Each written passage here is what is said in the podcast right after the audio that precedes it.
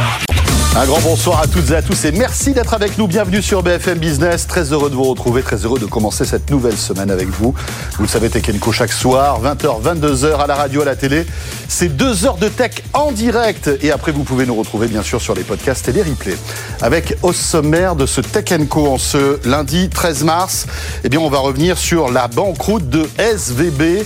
Euh, que se passe-t-il? On en parlera tout au long de ces deux heures de Tech bien sûr avec nos experts. On s'intéressera aussi au transport médical par drone. Voilà, des médicaments, des traitements urgents qui peuvent parcourir des dizaines de kilomètres par drone. On en parlera avec une start-up qui s'appelle Instadrone et qui sera avec nous.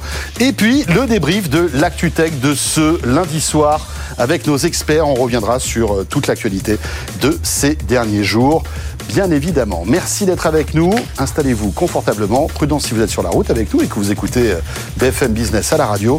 C'est parti pour Tech Co, comme chaque soir sur BFM Business. Tech Co, le grand live du numérique avec François Sorel. Voilà, l'actu tech de ce lundi soir, c'est avec Frédéric Bianchi. Bonsoir Frédéric. Bonsoir, bonsoir à tous. Ravi de te retrouver pour débuter, bien sûr. Ce séisme hein, dans l'actu tech et dans l'actu financière, notamment américaine, c'est la faillite donc de Silicon Valley Bank. Euh, eh bien, Joe Biden a parlé il y a quelques heures de cela. Il a tenté de rassurer. Le président américain s'est exprimé donc cet après-midi et il l'affirme, le système bancaire va tenir le choc. On écoute le président américain et on revient juste après.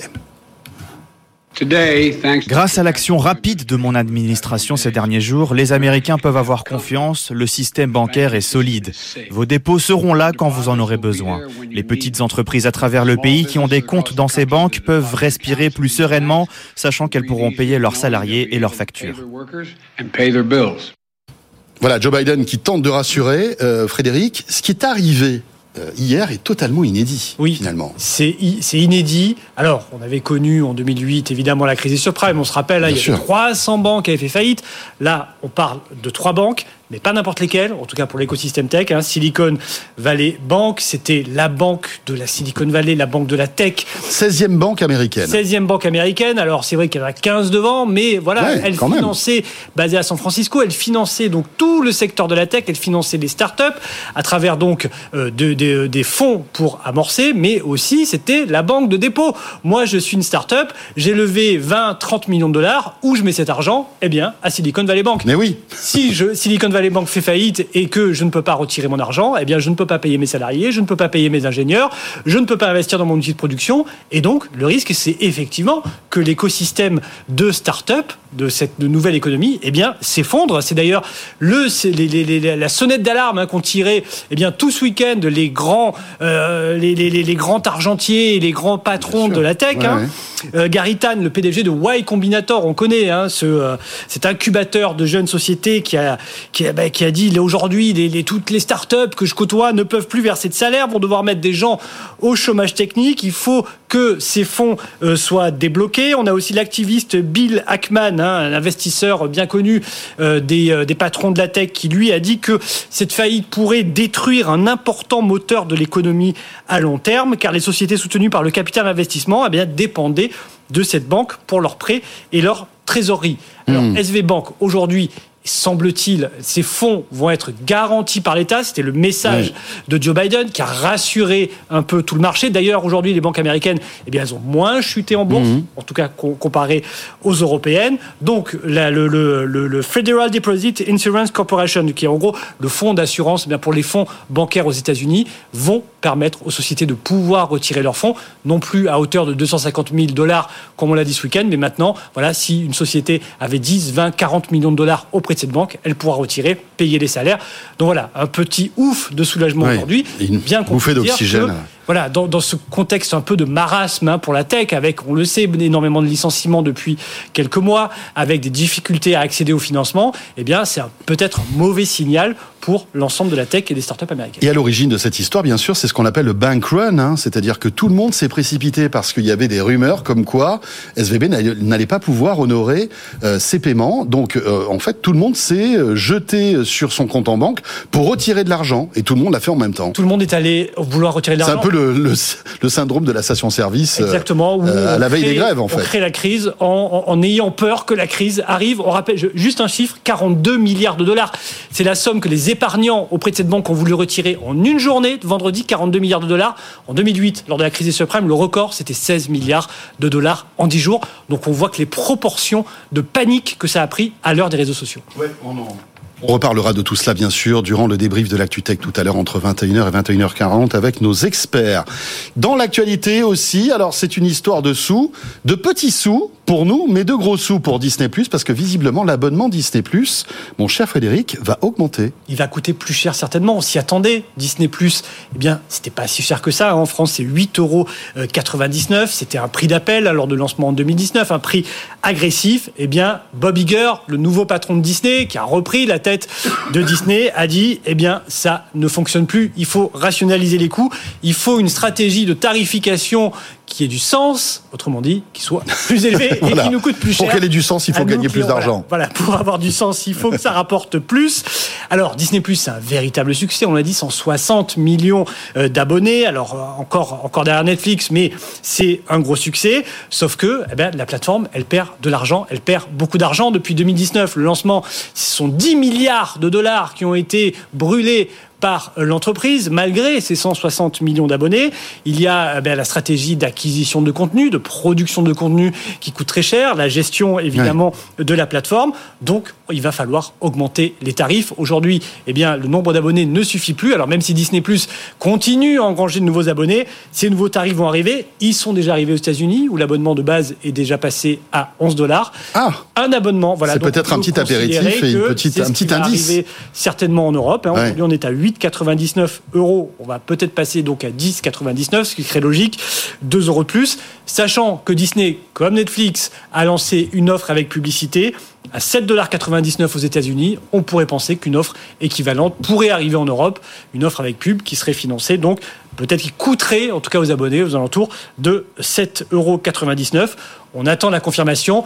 Toutes les plateformes sont logées à la même enseigne. Elles augmentent toutes leurs prix avec le contexte d'inflation, avec ce besoin de rentabilité. On sait que quasiment aucune de ces plateformes ne sont à l'équilibre. Donc attendez-vous, si vous êtes abonné à Disney+, à des hausses de prix dans les mois qui viennent. Et toujours dans l'actualité SVOD, cette bonne nouvelle pour tous les fans de, contenu HBO, puisque ça y est, Amazon a dévoilé le coût de l'option Warner TV, euh, qui va arriver donc sur le, en fait l'interface Amazon Prime Video, hein, euh, avec euh, donc tout le contenu de HBO, les 12 chaînes de Warner Bros. Il y aura aussi Discovery. Tout ça pour 9,99€ par mois et ça commencera euh, dans quelques jours. Et Amazon devient une super app en fait de SVOD. avec tous les services de SVOD à l'intérieur. exactement. On peut trouver Paramount Plus ou euh, Warner qui va arriver prochainement. Plutôt une bonne. Ça coûte cher, 10 hein, euros. Euh, il va falloir allonger tout bah, C'est 10 euros, c'est Game of Thrones, c'est The Last of Us, c'est toutes les, toutes les grandes séries HBO Premium euh, qu'avant on regardait sur OCS. On regardait sur OCS. abonné à OCS. OCS a perdu les droits il y a quelques semaines. Et voilà. Dans l'actualité aussi, c'est Wish, ton site de e-commerce préféré lorsque tu étais euh, un petit peu plus jeune, mon cher Frédéric. Exactement. Depuis t'as arrêté parce qu'on sait que c'était quand même pas mal d'arnaques. Après son déréférencement, Wish a été condamné et a payé pas mal d'argent. Exactement, oui, c'est le tribunal correctionnel de Paris, 3 millions d'euros, une, une, belle amende pour Wish. Alors Wish, on sait, donc c'est ce site américain. On croit souvent qu'il est chinois, mais non, il est basé en Californie. Il a été créé par un ancien euh, de Google, et donc le tribunal correctionnel de Paris lui a infligé cette amende de 3 millions d'euros. Alors, fait notable, il y avait le fondateur de Wish, hein, Peter Sulczewski, un ancien de Google qui a fondé Wish en 2010. Alors, c'est un véritable succès. Wish aux États-Unis et dans le monde, hein, en, euh, en, France aussi. Alors, pourquoi ils ont été condamnés? Parce qu'ils euh, ils contrevenaient aux règles euh, de la DGCCRF sur les promotions. On sait que depuis 2022, pour indiquer un prix en baisse, moins 10, moins 20%, il faut que ce prix soit en rapport à un prix référence pratiqué les 30 jours précédant la réduction. Or, Wish ne le faisait pas. Wish, on sait que c'est une plateforme eh bien, un peu limite. Elle a été euh, condamnée notamment par la DGCCRF à ne plus apparaître sur euh, les moteurs de recherche. Pourquoi? Parce qu'elle commercialise des produits dangereux, non conformes aux normes européennes. Et donc là, il y a cette nouvelle amende qui arrive pour Wish. Alors, petit, petit fait quand même à noter, si vous tapez Wish dans les moteurs de recherche, eh bien Wish apparaît toujours en première position. Alors est-ce que la condamnation n'est pas encore effective ou est-ce que Wish contrevient aussi, n'est pas en règle avec la décision de justice?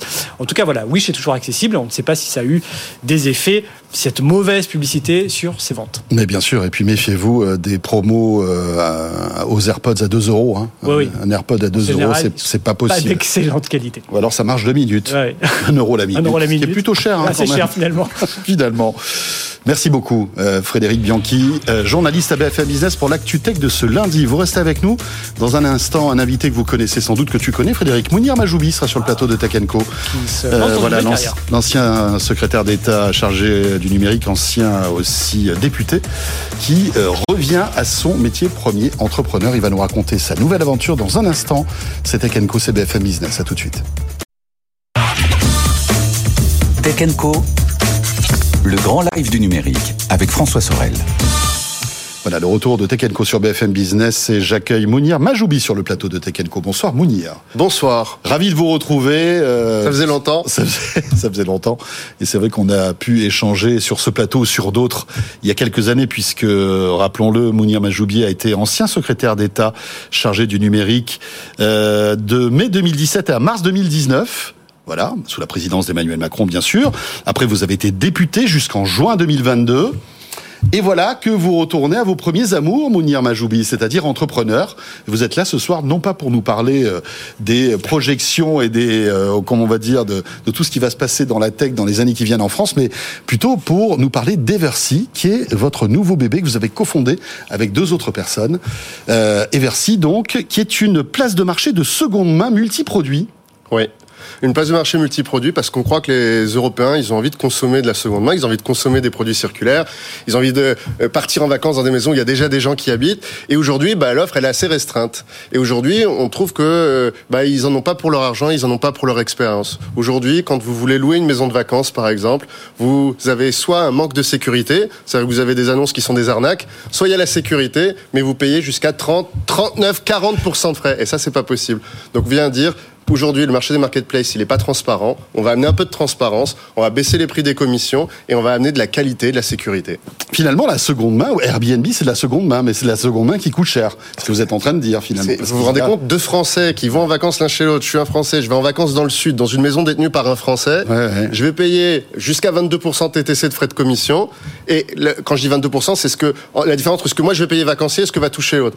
Et après, Et tout ça part à San Francisco. tout ça part par de multiples sauts loin l'étranger. Mais à Britel, c'est pas mieux. À Britel, ça peut aller même à SVB, encore plus loin, encore Oui. plus loin avec Abritel. Oui, Abritel, C'est-à-dire qu'Abritel, qui a un joli nom français, est avant tout euh, une filiale du groupe Expedia, et là on peut monter jusqu'à 39%. Donc euh, aujourd'hui, pas mal d'arnaques aussi sur Abritel. hein. Il y a eu pas mal d'histoires. Alors ça s'est calmé ça visiblement. s'est calmé. Il y a eu des condamnations récemment. Nous, ce qu'on essaie d'amener, c'est de la sélection et de la qualité et le contrôle d'identité des propriétaires et des locataires. Il n'y a pas d'anonymat sur notre plateforme. Sur notre plateforme, on, on- on amène la, la confiance et je pense que c'est le grand sujet aujourd'hui euh, dans toutes les startups de marketplace par la vérification d'identité, par le traitement des moyens de paiement. Et, ça, c'est le minimum qu'on doit aujourd'hui. Et les plateformes qui le font pas, elles sont pas au niveau. Et celles qui le font pour 30%, elles sont trop chères. Donc on essaye d'amener le meilleur niveau de qualité de sécurité pour... Ah, Avec des commissions, on parlera tout à l'heure des montants des commissions qui est beaucoup moins élevé en effet, mais est-ce que ça suffit pour éviter les arnaques en fait, tout cela? Notre mission, c'est de lutter Parce que contre la ces manière arnaques. dont vous en parlez, euh, on n'aura plus d'arnaques sur Eversy. En fait, il y a une façon de limiter les arnaques, c'est le contrôle de l'identité. C'est-à-dire que le premier facteur d'arnaque sur toutes les plateformes qu'on a évoquées depuis tout à l'heure, c'est le fait qu'il puisse y avoir des inconnus. Vous savez, le, le meilleur, la meilleure façon de vérifier, c'est d'aller sur une plateforme. Si vous voyez qu'il y a des noms d'utilisateurs qui sont des noms avec des longs chiffres. Euh, par exemple, j'ai essayé d'acheter des chaussures pour mon ado. Quand on va sur la plateforme, euh, une plateforme où beaucoup de vêtements sont vendus, vous avez plein d'utilisateurs, notamment sur les marques de jeunes les plus à la mode, auto-générés par un algorithme de, de hackers, et qui en fait accumulent des fausses commandes et se font fermer le jour où ils se font détecter par, le, par la plateforme.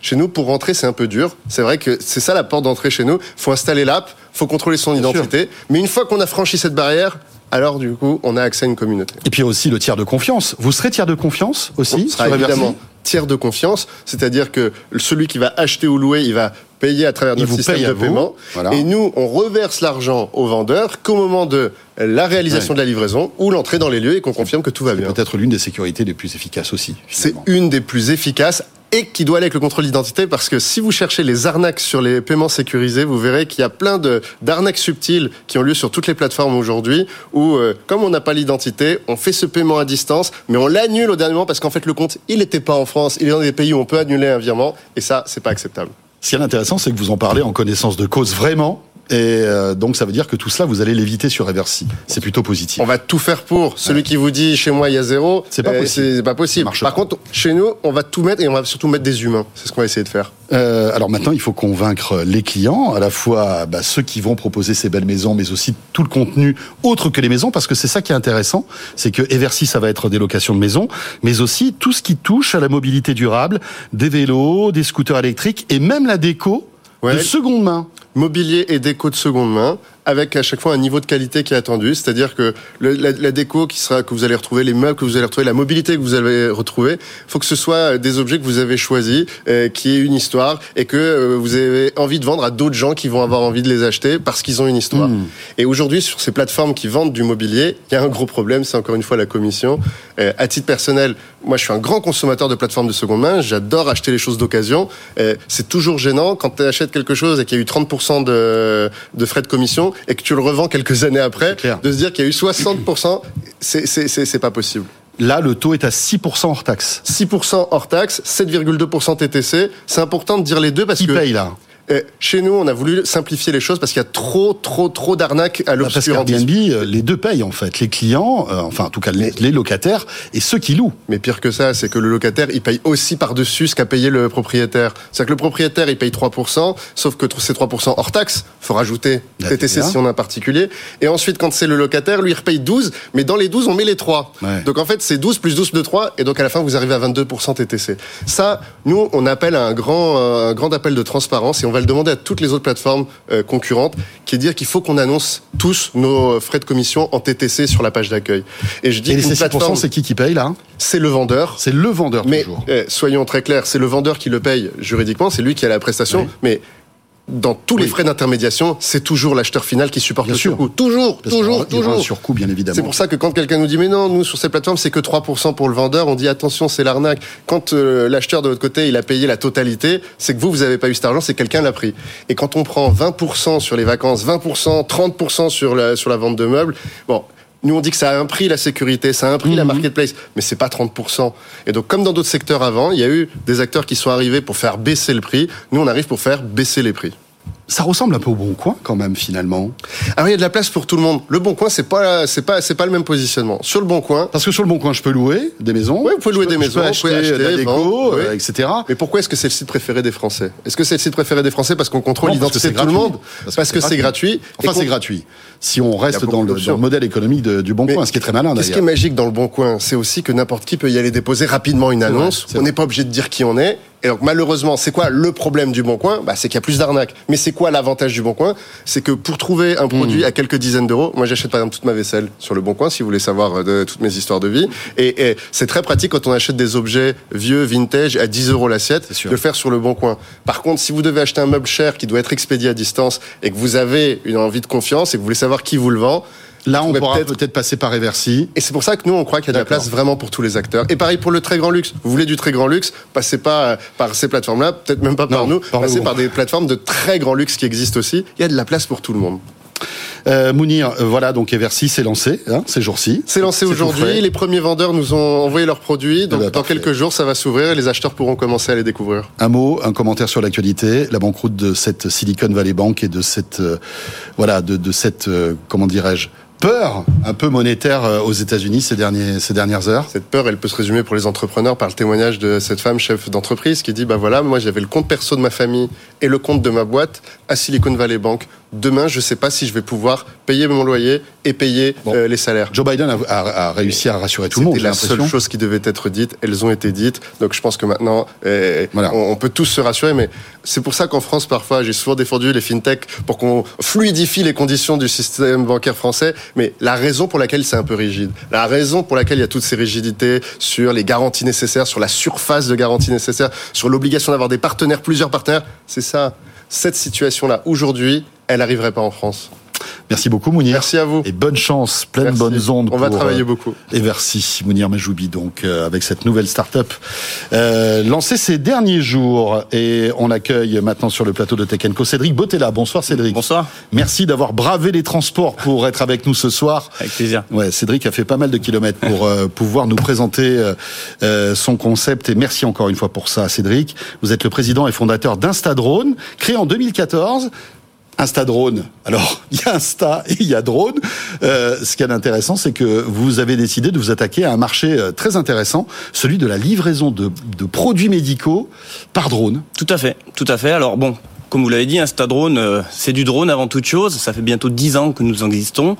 Euh, nous réalisons des prestations techniques par drone, un hein, bureau d'études, et puis le premier réseau d'opérateurs de drones en France, parce qu'une trentaine d'agences en France et une dizaine à l'étranger, qui nous permettent de réaliser des, prestations pour la télécommunication, l'inspection, euh, la topographie, la formation et l'agriculture. Et puis récemment, nous avions eu la chance d'avoir été contactés par Innovi, qui est un leader de la biologie médicale en France, un deuxième plus grand groupe, qui nous a demandé comment pouvons-on faire pour essayer d'améliorer le process, décarboner, décongestionner le trafic, augmenter la sécurité de leurs employés.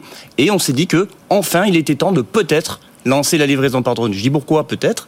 Parce que ça fait dix ans qu'on entend tous parler de la livraison par drone. Mais Cédric, c'est ce que je, je, je, voulais vous dire. Amazon a dépensé des milliards Deux. dans cette histoire. 2 milliards. Deux, ben voilà, c'est des, mais ça fait beaucoup. 2 milliards pour un truc qui marche pas aujourd'hui. Enfin, ils ont fait plein de tests et j'ai l'impression que voilà, ils ont pas jeté l'éponge, mais ils attendent peut-être des jours meilleurs. Si ça marche pas pour Amazon, comment ça peut marcher pour vous? Parce qu'ils se sont lancés trop tôt. Euh, en 2014, 2012, 2013, 2014, l'orée des drones, effectivement, un grand enthousiasme sur le drone et sur ses multiples possibilités. Il allait de facto que la livraison par drone, c'était une évidence. Seulement, c'était trop tôt. Trop tôt parce que le cadre réglementaire n'était pas posé, parce que la technique n'est pas encore là et que le besoin ne s'était pas fait sentir. Donc, euh, avant de vouloir euh, euh, courir, il faut savoir marcher. Là maintenant, 10 ans ont passé, on a pu nous faire euh, des, des, milliers de missions, on réalise environ 8000 missions par Mais an. qu'est-ce qui a progressé en 10 ans? C'est Eh ben, la sécurité, c'est la fiabilité de ce type de produit, c'est l'autonomie, c'est est-ce qu'ils sont autonomes, est-ce que vous les télécommandez? Alors c'est un peu tout en même temps. Déjà, le cadre réglementaire avec la nouvelle réglementation européenne va nous permettre de mettre en place ces couloirs aériens. Parce qu'il faut bien préciser quelque chose, on va pas faire de la livraison de pas de porte. On ne parlera pas de livraison du dernier kilomètre. On va parler de livraison en tout cas pour la biologie médicale, de de de, de quoi de pharmacie à pharmacie Non non non, de plateau technique à laboratoire. Donc pour les prélèvements sanguins, pour améliorer le service et puis fluidifier. Encore une fois, on, on teste ça à Montpellier. Pourquoi? Parce que c'est une métropole qui va de l'avant, qui recherche des solutions en permanence de décarbonation. Et le drone s'inscrit dans une euh, une stratégie globale de décarbonation de la mobilité.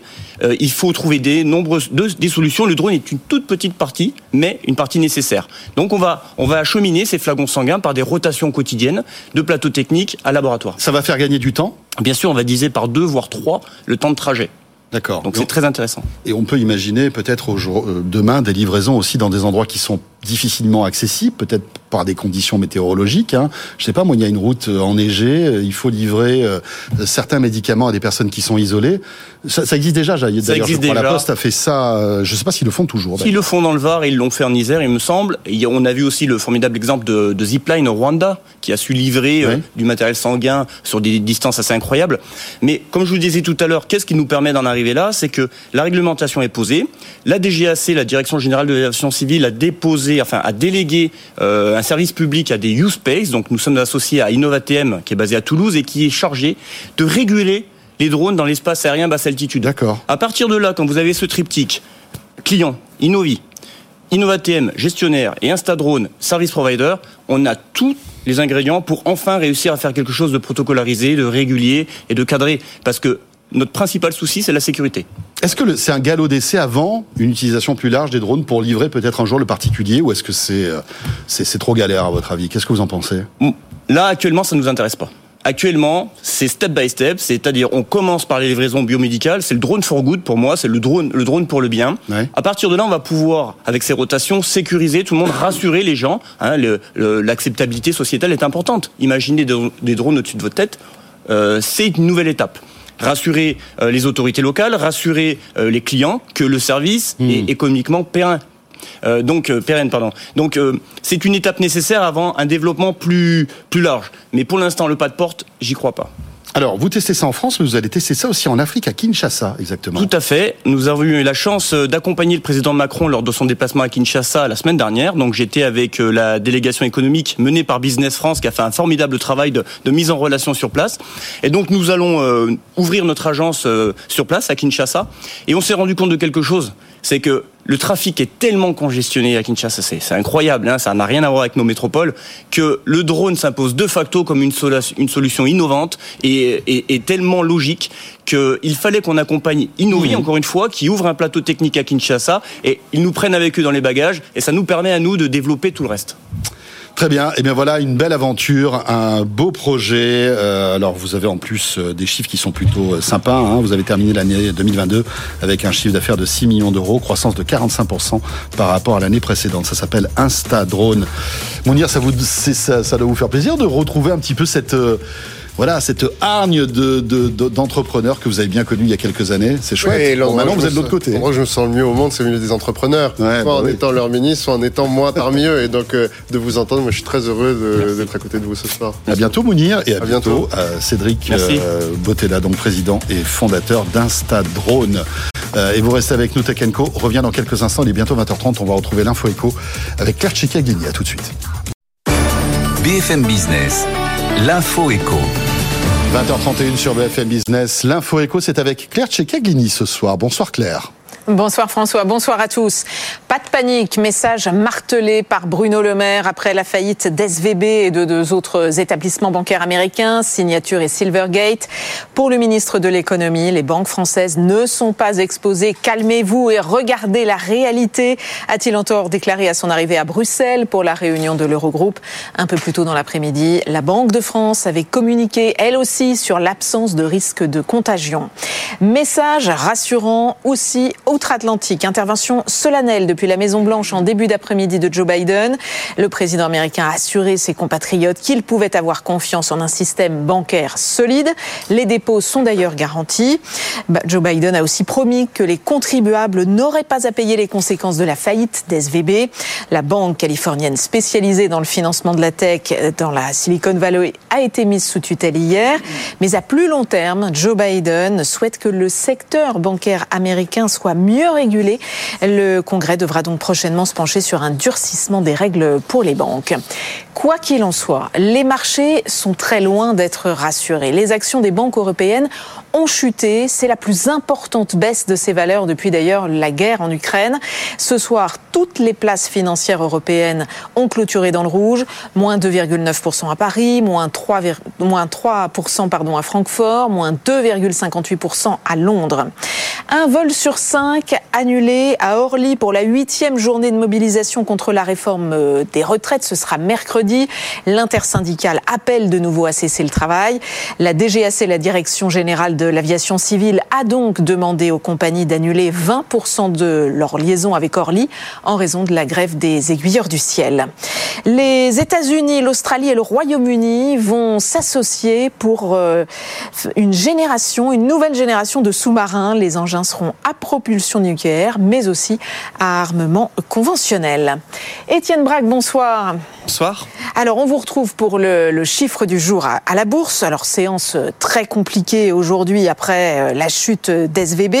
Le CAC 40 perd euh, quasiment 3 euh, points, il est à 7011 points, mais il y a une publication qui a retenu votre attention, c'est celle de Saudi Aramco. Oui, Saudi Aramco, qui est l'une des plus grosses entreprises cotées au monde, hein, puisque le géant pétrolier pèse 1930 milliards de dollars à la bourse de Riyad. Pour vous donner un ordre d'idée, à quelques milliards près, c'est plus gros que Microsoft et c'est un tout petit peu plus petit que Apple. Alors avec l'envolée des cours du pétrole, on a Saudi Aramco qui a publié, accrochez-vous bien, 161 milliards de profits l'année dernière. Pour vous donner un ordre d'idée, c'est autant que Shell, Chevron, ExxonMobil, Total Energy et BP réunis. Donc ça donne un peu quand même l'image de ce bénéfice record qui a été annoncé, 161 milliards de dollars. Alors on a le géant pétrolier qui nous dit, bon, cette année on fera pas autant. Logique, hein, puisqu'il faut pas oublier qu'on a des cours du pétrole qui ont explosé euh, l'année dernière avec euh, la guerre en Ukraine, mais pas seulement, le fait qu'il y a de moins en moins de, gaz russe euh, qui est exporté dans le monde avec les différents embargos qui ont été annoncés l'année dernière. Dividende de quasiment 20 milliards, rien que pour le quatrième trimestre, hein, qui sera redistribué aux actionnaires, c'est-à-dire au Royaume d'Arabie Saoudite, puisque ce royaume, il détient quasiment 98% des actions de Saudi Aramco. Merci pour cet éclairage, mon cher Étienne. Il est 20h35 sur BFM Business. Co, le retour tout de suite avec un portrait non pas d'entrepreneur mais d'étudiant ce soir. Tech Co, le grand live du numérique avec François Sorel. Et je vous présente Dylan Portela Morera. Bonsoir Dylan. Bonsoir François. Euh, alors merci d'être avec nous. Merci à vous pour votre invitation. Dylan a 26 ans et m'a contacté euh, bah, directement pour tout vous raconter sur LinkedIn. Euh, voilà, je pense auditeur, euh, téléspectateur de Tech Co de temps en temps. Et je voulais que vous soyez avec nous ce soir parce que vous avez un parcours qui est inspirant et peut peut-être susciter des vocations et peut-être que des, des euh, de jeunes adultes euh, pourraient être intéressés par votre parcours. Euh, Dylan, vous êtes donc ingénieur spatial aujourd'hui, vous êtes diplômé de l'ISAE Supa Héros, qui est euh, donc, on va dire, la crème des crèmes hein, de, des écoles de, de, de, tout ce qui touche euh, à l'espace et à l'aéronautique. C'est basé à Toulouse, bien évidemment. Mais ce qui est intéressant, c'est que vous êtes passé par la NASA. Vous avez fait un stage là-bas, euh, qui a duré combien de temps Et c'était quand ce stage à la NASA? Euh, Donc ce stage a duré six mois. C'était à Los Angeles, donc à la NASA. Euh, de... Parce qu'il y a plusieurs sites hein, à la NASA. C'est ça, il y en a une dizaine. Mmh.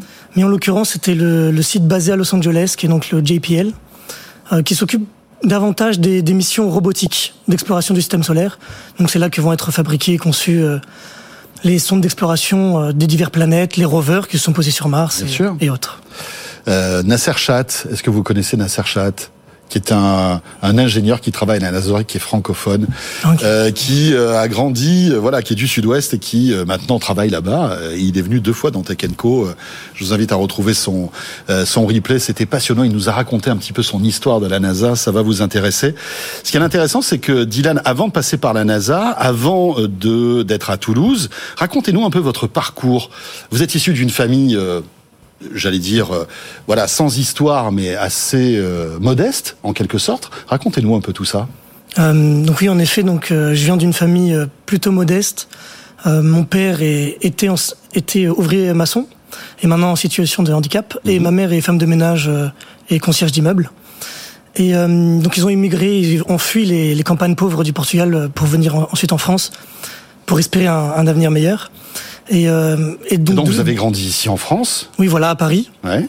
Et donc euh, depuis Comme que je suis tout beaucoup petit, de familles euh, portugaises. Hein, euh, oui, voilà. bien sûr.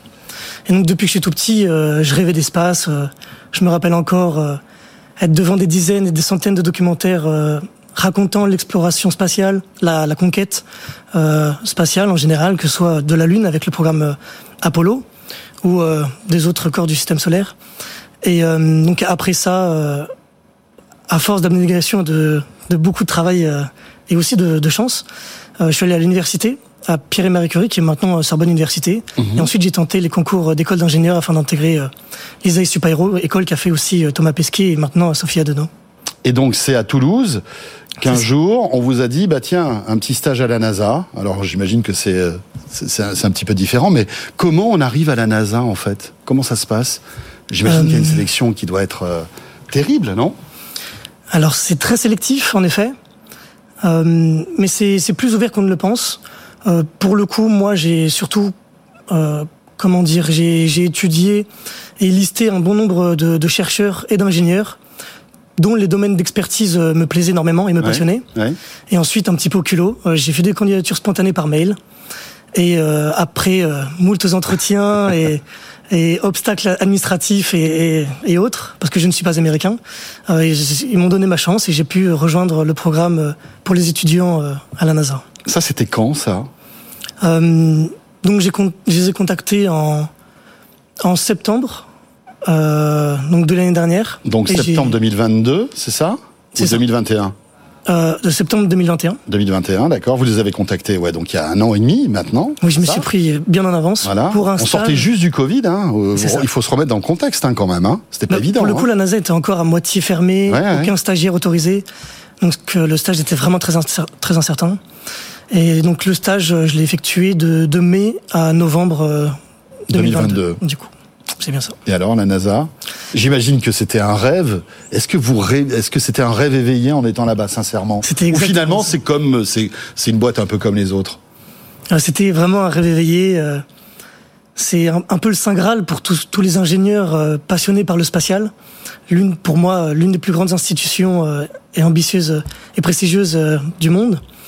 Et donc, on est fait un rêve éveillé, pouvoir voir les salles blanches où sont construits les sondes d'exploration et les rovers d'exploration qui iront sur d'autres planètes, le centre de contrôle et de mission qui permet de contrôler tout, tout justement tous ces satellites et, rovers, rencontrer tous les chercheurs et ingénieurs qui m'ont fait rêver euh, mmh. depuis tant d'années. Euh, C'était vraiment vraiment un rêve, même si euh, en France et en Europe, on a aussi énormément de, de belles entreprises qui font tout aussi rêver. Tout à fait, et notamment à Toulouse, hein, qui est un, vraiment un puits de, de, de connaissances, de sciences et de qualité, en fait, là-bas. Vraiment la capitale spatiale de, de l'Europe, pour le bien coup. Sûr, bien sûr, euh, vous parlez anglais couramment, alors? Parce que pour vivre là-bas et se débrouiller euh, pendant plusieurs mois euh, à la NASA, vous êtes bilingue? Je pense pas. Non, j'essaye de, de, me débrouiller. Euh, D'accord. Ça m'a beaucoup aidé. Sachant qu'avant la NASA, j'ai passé aussi six mois euh, à l'université Yale, qui est l'université de la Ivy League dans Connecticut. Ouais. Ah, donc, ça vous a euh, permis de, de voilà, faire un avec un an cumulé aux États-Unis, maintenant je commence à avoir un, un niveau correct. Pas mal. Euh, alors vous voilà de retour ici. Qu'est-ce que vous faites aujourd'hui et qu'est-ce que vous rêvez d'être demain, Dylan? Euh, Bien. Peut-être que vous le savez pas encore, hein, cela dit. Si, si j'ai bien appris quelque chose euh, avec mon stage à la NASA, c'est que je voulais vraiment mettre mon, ma connaissance du secteur spatial et mon expertise au profit du secteur euh, spatial français et européen. Mhm. Donc, euh, donc j'espère pouvoir rejoindre des agences spatiales, l'agence spatiale française, le CNES, l'agence spatiale européenne, l'ESA ou, ou le reste du tissu industriel français et européen. Et c'est pas tentant de retourner à la NASA et d'y travailler et d'être avec euh, l'excellence américaine dans ce domaine? Ils ont plein de projets formidables. Artemis, enfin voilà. Bien sûr, le retour de l'homme et de la femme sur la Lune, oui. Voilà, et puis Mars peut-être dans, dans, quelques années. Enfin, je veux dire, euh, non? Bah, Pour le coup, ils, m'ont proposé de rester, euh, mais j'ai ma fiancée euh, ici oh, en Europe. Mignon. et elle voulait pas venir?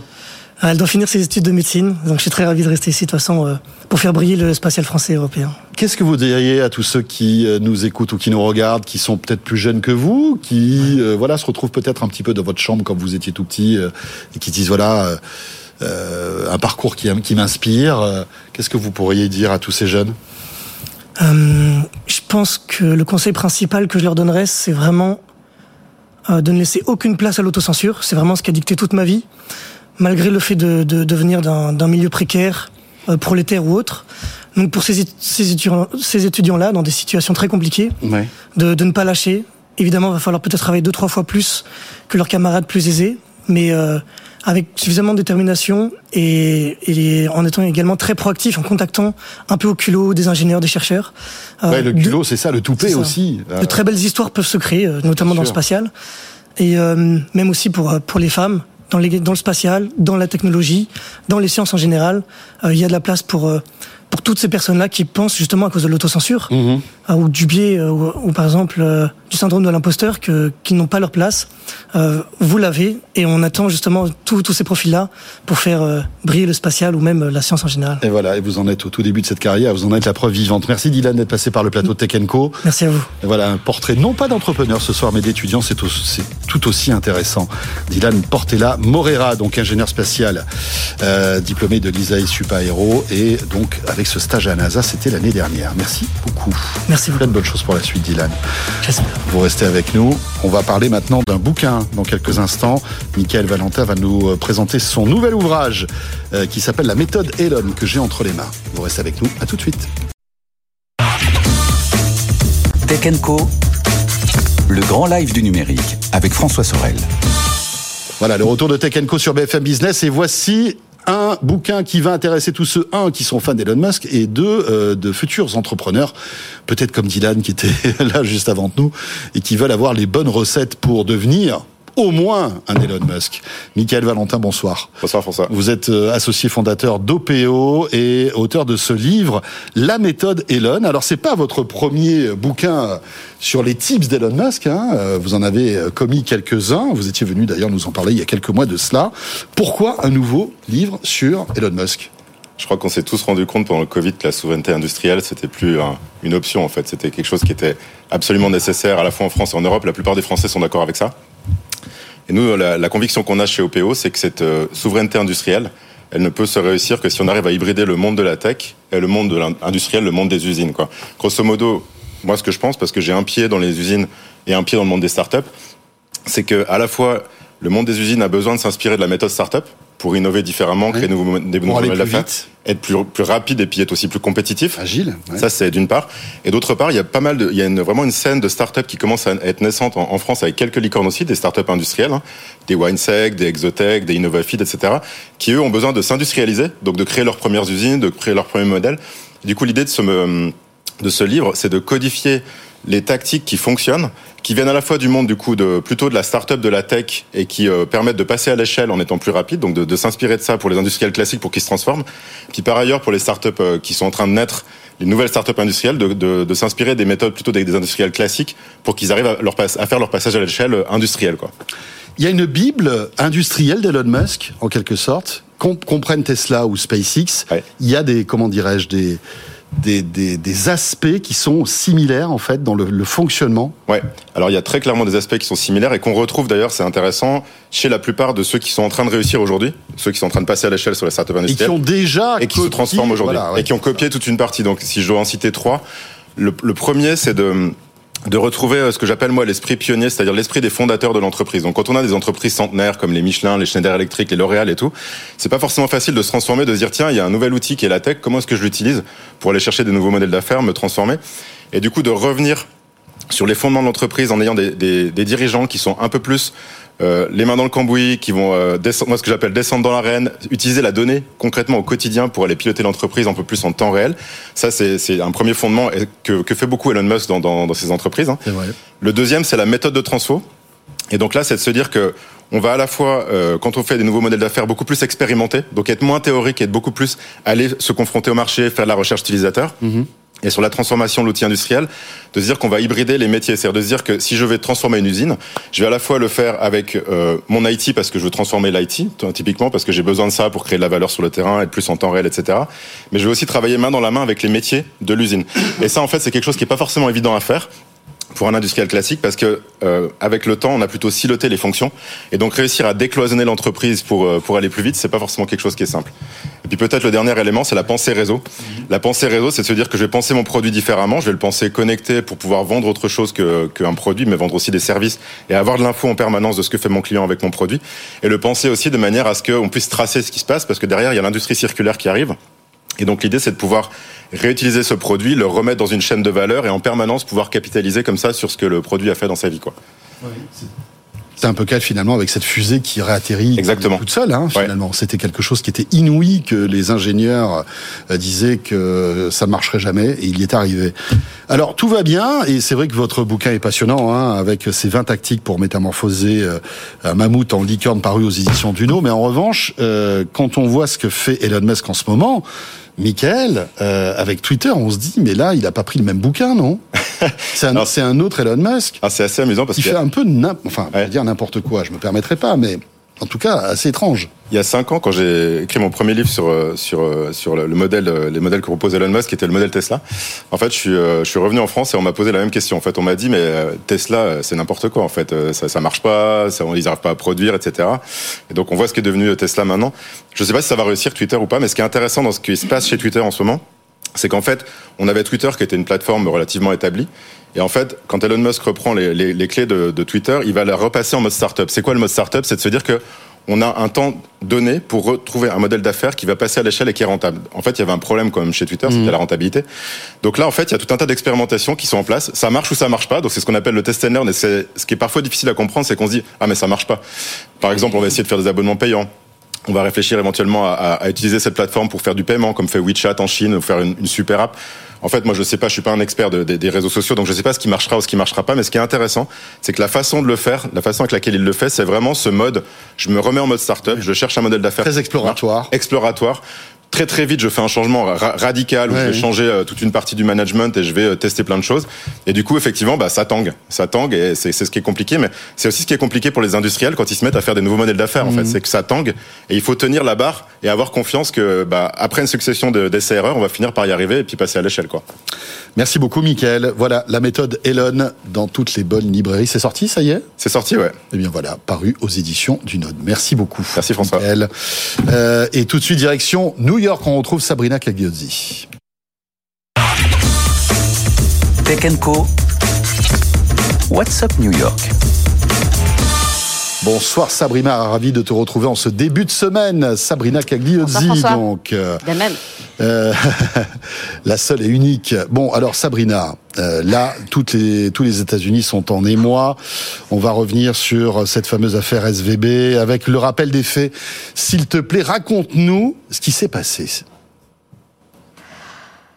Ouf, là, c'était pour le moins extrêmement chaotique, là, ces derniers jours. Alors, oui, la SVB, la Silicon Valley Bank, c'est exactement ce que son nom indique, hein, François. C'est euh, la banque de la Silicon Valley, la banque tech par excellence, qui dealait avec les VC, les startups, qui faisaient du business avec tout le monde de la Silicon Valley, mais pas seulement. Hein. Alors, bah, tout d'abord, euh, c'est le problème, c'est euh, que la Silicon Valley Bank avait fait d'énormes, d'énormes investissements en emprunt d'État, euh, François, profitant bien sûr des taux bas aux États-Unis. Sauf que bah, elle s'est retrouvée complètement coincée avec la remontée des taux d'intérêt. Dans le même temps, dans le même temps, elle a dû faire face à un secteur et on en parle tous les jours ensemble, un secteur tech déprimé, moins d'activité, moins de cash, moins de levée de fonds, moins d'introduction en bourse Bref, après l'euphorie de la pandémie. Elle a dû faire face, cette banque de la Silicon Valley, à des lendemains de fête extrêmement difficiles, sauf que bah, lorsque vous dépendez uniquement de ce secteur, ça devient extrêmement compliqué. Ajoutez à cela l'effondrement quelques jours auparavant, François, de Silvergate, la banque crypto. Alors, euh, Silver euh, Valley Bank hein, n'est pas dans ce business du tout, mais euh, vous êtes aux premières loges, hein, on est dans la même région, et, et, et c'est pas rassurant. bref, un cocktail explosif. On a assisté à un cas classique de panique bancaire avec les VC, donc Peter Thiel, euh, qui ont appelé leur start-up pour dire de leur dire de retirer à tout prix leurs fonds. Les, euh, les gens ont vu l'argent être retiré, la banque a essayé de lever de l'argent, les gens ont pris ça comme un signe de fragilité de, de la banque. Tout le monde s'y est mis, ça a volé en éclats. Le titre Silicon Valley Bank s'est effondré jeudi dernier en bourse la SVB a dû mettre la clé sous la porte et la gestion de ses actifs euh, est, passée sous le contrôle de la FDIC. Des craintes de contagion se sont ensuite emparées de tout Wall Street, de tout ce secteur bancaire, qui a fortement reculé vendredi. Bon, avec sans surprise, hein, les banques régionales qui étaient tout particulièrement attaquées. Les choses ont empiré pendant le week-end poussant, euh, François, les autorités américaines à agir vite en, annonçant toute une série de mesures extraordinaires pour stabiliser le système bancaire américain. Bon, alors, la suite, c'est où est-ce qu'on en est aujourd'hui et comment tout ça va tourner, Sabrina? Bah, c'est une très bonne question, François. Alors, grosse intervention des, autorités. C'est même passé par euh, la fermeture d'une autre banque, euh, Signature Bank, alors, qui est basée elle à, New York, comme SVB. Les titres de son bilan euh, s'était détérioré dans le sillage de la hausse des taux. Mesure extraordinaire, donc appel au calme des autorités, des institutions bancaires. Vous avez même le président américain Joe Biden qui s'est exprimé ce matin, s'engageant à faire, je cite, tout ce qui sera nécessaire pour protéger les dépôts des Américains. Reste que ces mesures extraordinaires ont fait refléter l'ampleur des craintes euh, d'une contagion à Wall Street. Bon, ça reste extrêmement volatile encore aujourd'hui après le sell-off de la fin de semaine dernière sur les séances de jeudi et de vendredi. Les investisseurs tentent tant bien que mal d'évaluer, comme le reste de la planète d'ailleurs, hein, les implications de l'effondrement de ces deux banques régionales, mais aussi les implications des mesures extraordinaires et de l'intervention massive des autorités. Euh, pour Wall Street, on est en gros en, en, mode flight to quality. Alors les trois indices américains évoluent depuis tout à l'heure, depuis l'ouverture, euh, entre la hausse et la baisse. On est actuellement partagé, quasi inchangé. Bon, euh, on va se réfugier vers des valeurs refuges, les valeurs de défense, belle performance. Aujourd'hui aussi des valeurs technologiques.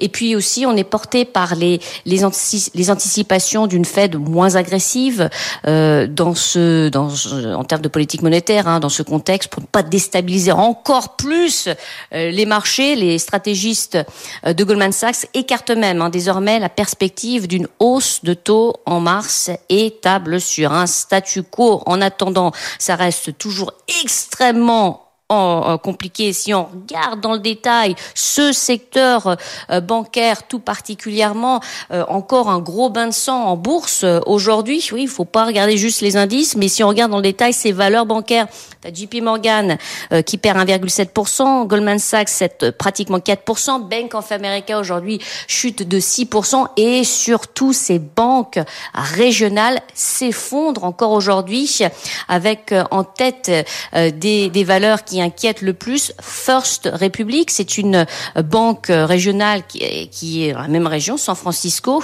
euh, qui est sous pression malgré un refinancement supplémentaire ce week-end de JP Morgan. Bref, ça reste très très compliqué. Elle perd encore 61% là euh, aujourd'hui, François.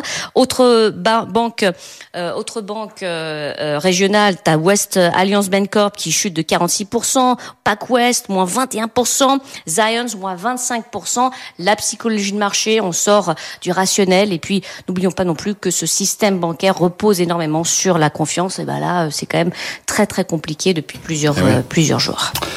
Merci beaucoup Sabrina Cagliosi depuis New York. Sabrina, tu restes avec nous. On se retrouve dans un instant pour la clôture à Wall Street, hein, puisque avec le changement d'heure, c'est à 21h heure française. Mais vous restez avec nous. Hein. Tech Co revient aussi dans quelques instants avec euh, en deuxième partie de Tech Co notre débrief de l'actu tech de ce lundi avec Salim Nassur, Hugo Borenstein et Emmanuel Torregano. On reviendra évidemment sur euh, cette affaire SVB. Et puis notre rendez-vous station AF en ce lundi soir aux alentours des 21h40. On fera un point sur le Female Founders Fellowship, un programme très intéressant dédié aux femmes que nous vous présenterons donc tout à l'heure. Merci d'être là, Tech Co, jusqu'à 22h comme chaque soir. À tout de suite. Tech Co, le grand live du numérique avec François Sorel. Voilà, Tech Co, le retour et Sabrina Cagdiozzi, le retour avec la clôture Wall Street avec des résultats mitigés, on va dire, ce soir. Sabrina. Séance de baisse pour le Dow Jones et le S&P 500 ce soir, moins 0,15% pour le S&P 500, moins 0,3% pour euh, l'indice Dow Jones. En revanche, du côté du Nasdaq, c'est la hausse qui l'a emporté, plus 0,5%. Beaucoup, beaucoup de volatilité sur ces marchés américains qui ont hésité tout au long de la séance entre la hausse et la baisse. Dans ce contexte bien particulier, les investisseurs qui ont tenté, bien sûr, euh, de euh, évaluer les implications de l'effondrement de la SVB, les mesures extraordinaires des autorités avec euh, un mode flight to quality. On s'est réfugié vers euh, euh, l'obligue avec également une belle performance des valeurs défensives ou encore de, la tech avec par exemple Amazon qui prend 1,3% ce soir ou encore Alphabet plus 0,5% à la clôture et également des espoirs concernant la politique monétaire de la Réserve fédérale américaine avec des anticipations désormais qui tournent autour de 25 points de base pour la prochaine réunion Fed, voir euh, un statu quo. Euh, du coup, au final, donc, euh, le rouge pour le Dow Jones et le S&P 500, le Nasdaq, en revanche, en hausse, plus 0,45%, 11 188 points ce soir en clôture. Merci beaucoup Sabrina Cagliozzi. 21h2 sur BFM Business, il est temps de retrouver notre débrief de l'actu tech de ce lundi. Tech Co, le débrief de la tech croyez-moi, on va avoir deux, trois trucs à vous raconter ce soir avec euh, nos experts débriefeurs qui sont là. Bonsoir Emmanuel Torregano. Bonsoir François. Fondateur du site Electron Libre. Hugo Borenstein est avec nous aussi. Bonsoir Hugo. Bonsoir. Cofondateur de Omi et ancien de chez Meta. C'était quand ça Il y a quelques années? 4 ans, ça va faire 4 ans. Il y a 4 ans. Ça s'appelait pas Meta encore à l'époque. Non, mais c'est passé en 2 secondes. C'était Facebook. Ouais. c'est passé en 2 secondes, c'est vrai, c'est 4 ans. Euh, on va parler de, de Omi et puis surtout de toute l'actualité avec toi Hugo. Et puis Salim Lassure est avec nous aussi. Bonsoir Salim. Bonsoir François. Fondateur de Mars, ancien de chez Google. Voilà, qui connaît très bien euh, tous les rouages de toutes ces boîtes américaines. Bon, messieurs, euh, on va pas y aller par quatre chemins. Hein. Qu'est-ce qui s'est passé donc avec euh, cette histoire de Silicon Valley Bank? Euh, C'est bizarre parce que c'est ce que je disais tout à l'heure avec Frédéric Bianchi. Ça fait un peu penser euh, à nous Français quand on arrive en grève et qu'on va faire le plein dans des stations-service pour vider les pompes, alors que finalement euh, il y en a encore en stock, mais il y a une pagaille monstrueuse. Et là, il y a des pompes qui ferment parce qu'elles se retrouvent euh, sans essence, alors que finalement c'était pas le but. C'est un peu ce qui s'est passé, non, avec la Silicon Valley Bank ces derniers jours? Qui veut commencer là-dessus.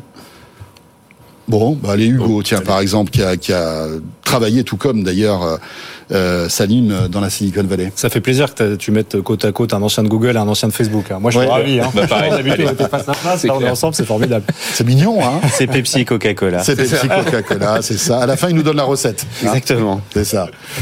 Bah écoute, évidemment, c'est le gros sujet brûlant partout là, euh, puisqu'il manque un peu d'argent quand même. Euh, Il y a eu une intervention dans la nuit de, de la Fed, on a stoppé l'hémorragie, mais euh, si j'ai bien fait les calculs, je crois que c'est une banque qui avait euh, 190 milliards sur les comptes et pour lesquels on met en face 20 milliards quoi. Donc si mes comptes sont bons, il manque un peu d'argent quand même. Ouais, c'est ça. Ça a été dur, hein, Salim, cette histoire-là. Alors, Alors, bon, c'est évidemment, c'est pas 2008, mais euh, je pense que il y a dû avoir quelques petits frissons euh, chez tous ces investisseurs et toutes ces toutes ces boîtes qui avaient euh, bah, leur compte là-bas. Hein. C'était quand même la Silicon Valley Bank.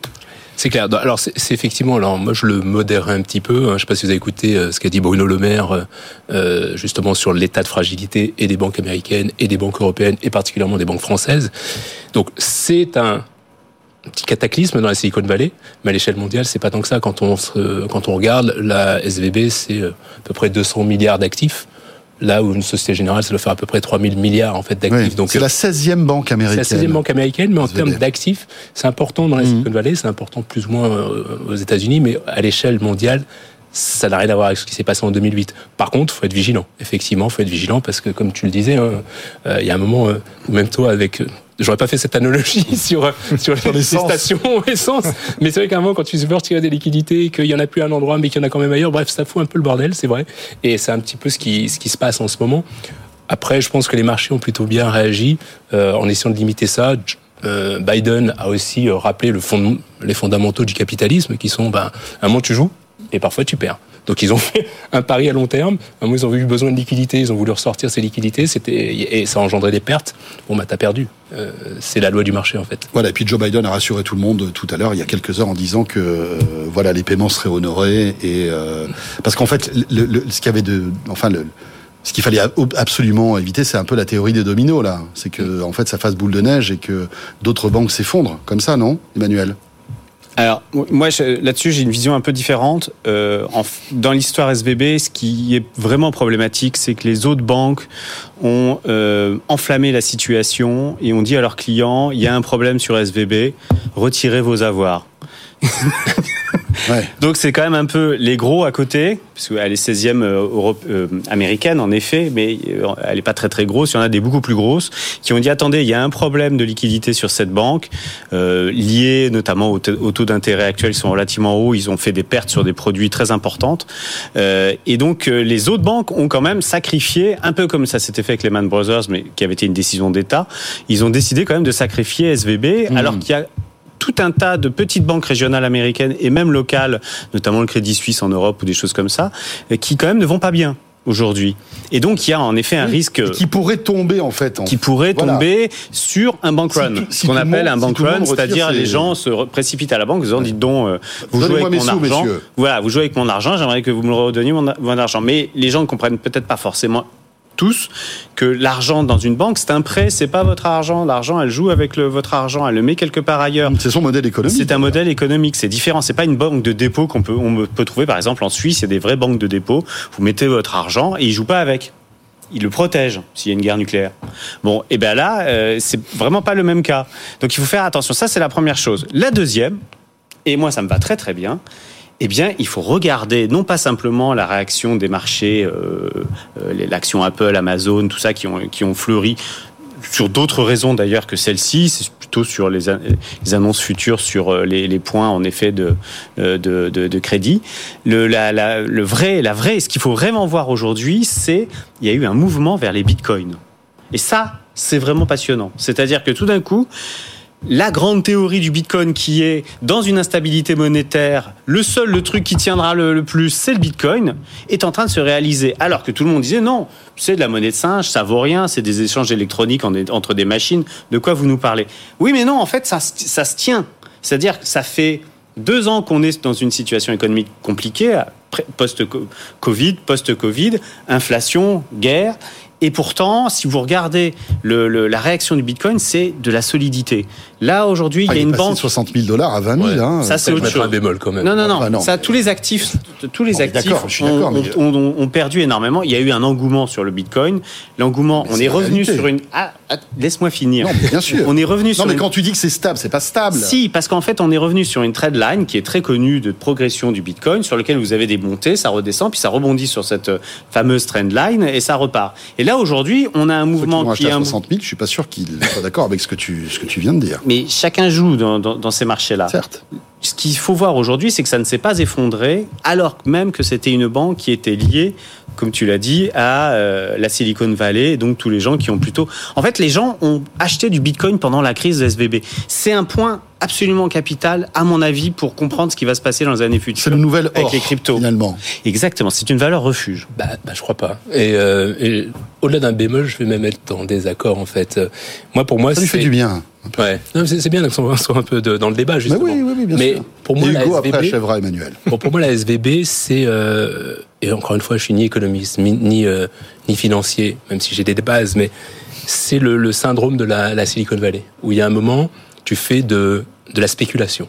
Bitcoin, Bitcoin c'est la spéculation aujourd'hui. Euh, la techno est effectivement robuste, mais ça reste de la spéculation. La banque, à un moment, quand elle place des actifs qui sont pas les siens, c'est de la spéculation. Et comme l'a rappelé Biden, à un moment, tu joues et parfois tu perds. Et c'est exactement ce qui se passe aujourd'hui dans l'entreprise de la tech. Il y a des spéculations. On parlait, on parle souvent de méta ici, n'est-ce pas? Ils ont parié sur le métaverse. Ils se sont ramassés. Et donc, il y a de plus en plus comme ça de bulles qui se créent.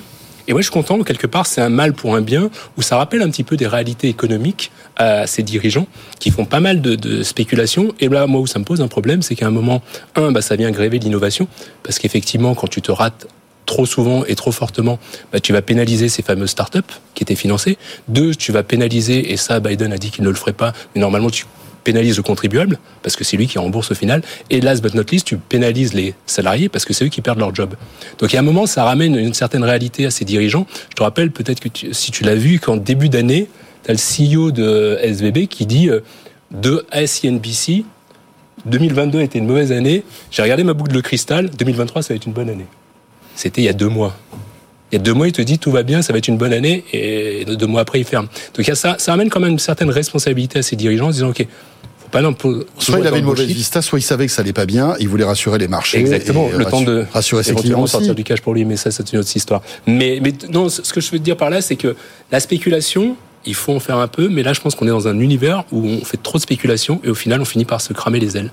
Voilà. Hugo D'ailleurs, sur les crypto-monnaies, tu as toute une partie des crypto-monnaies adossées à des monnaies euh, réelles. Donc, euh, par exemple, on appelle ça les stablecoins, donc euh, l'USDC.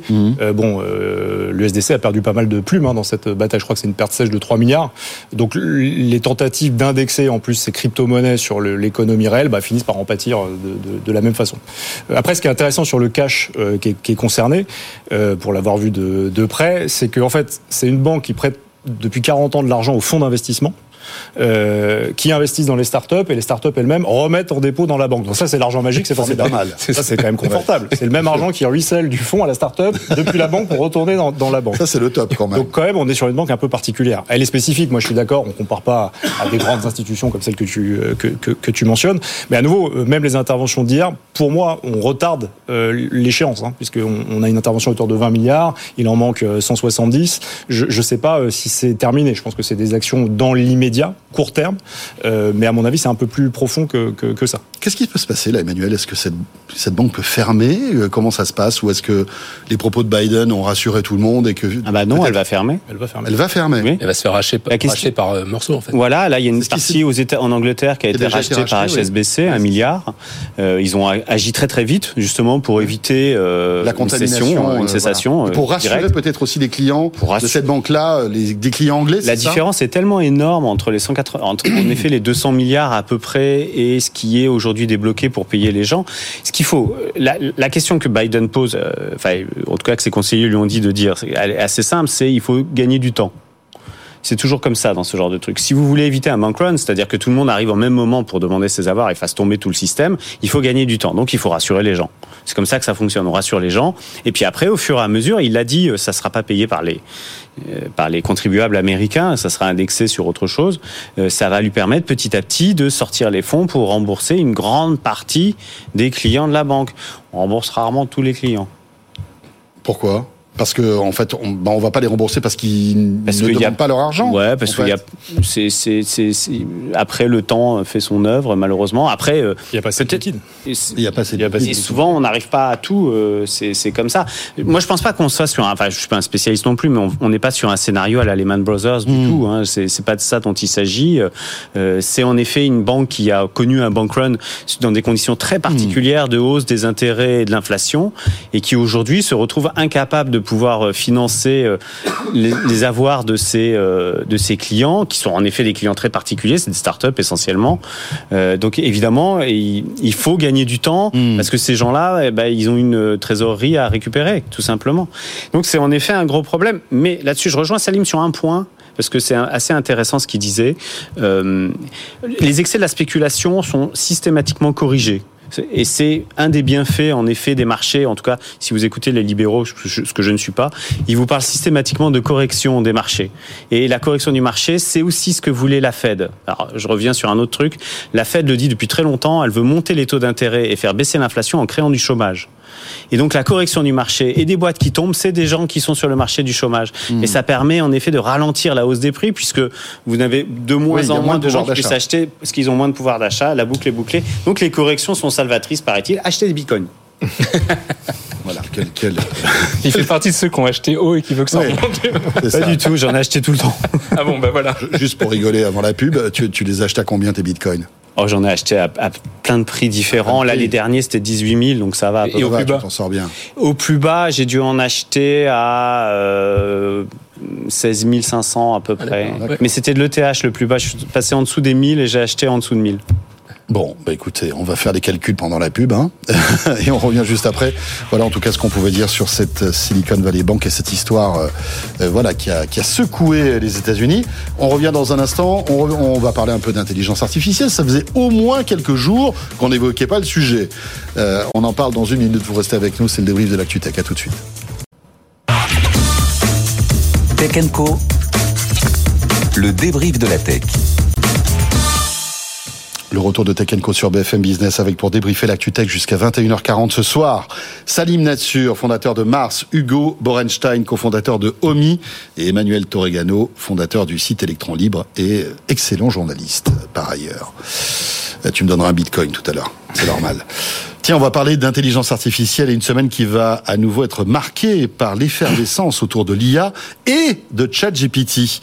On attend en effet plusieurs annonces importantes avec Baidu qui doit présenter la première réplique chinoise à ChatGPT, tandis que côté américain, la version 4 de ChatGPT pourrait être dévoilée. La bataille des IA ne fait que commencer. Le reportage de Simon Tenenbaum et on revient juste après. ChatGPT va-t-il provoquer un nouvel effet? Waouh L'excitation est à son comble dans la Silicon Valley. Un ingénieur de Microsoft a vendu la mèche. La version 4 de ChatGPT est imminente. On évoque une base de données encore plus large, une fonction pour passer de l'oral à l'écrit et surtout la possibilité de convertir du texte en images, en vidéo et même en morceaux de musique. La révolution se poursuit donc. Le pionnier Midjourney vient de dévoiler une nouvelle version de son générateur d'images avec des résultats confondants de réalité. Microsoft, de son côté, organise cette semaine une grande conférence sur le futur du travail avec l'intelligence artificielle. Mais les regards sont aussi tournés vers Baidu qui doit dévoiler Ernie Bot, le premier chat GPT chinois, sans accès aux puces les plus avancées. Le groupe aura du mal à être au niveau. Il n'empêche, dans une course aux allures patriotiques, les équipes du moteur de recherche travaillent jour et nuit pour tenter de relever le défi, tandis que 400 entreprises chinoises ont déjà signé des partenariats pour utiliser le logiciel. Voilà, reportage de Simon Tenenbaum. Messieurs, donc, ChatGPT 4, déjà, la version 3.5 nous avait euh, bah, décroché la mâchoire. Que peut-on attendre de la version 4 Est-ce qu'on a déjà des bribes d'informations?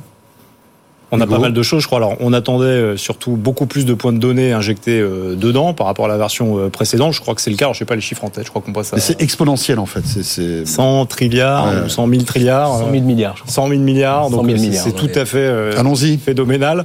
La fortune d'Emmanuel Torregano, pour vous dire. 100 000 milliards contre 175 milliards aujourd'hui. Donc c'est fou. le précis. Donc il y a ça qu'on attendait. C'est intéressant. 175 milliards de quoi? De, de, de, de données? De données en fait de caractéristiques que tu vas pouvoir croiser. En fait. Voilà, ça c'est la 3.5 et on passe à 100 000 milliards pour la version 4. Ouais.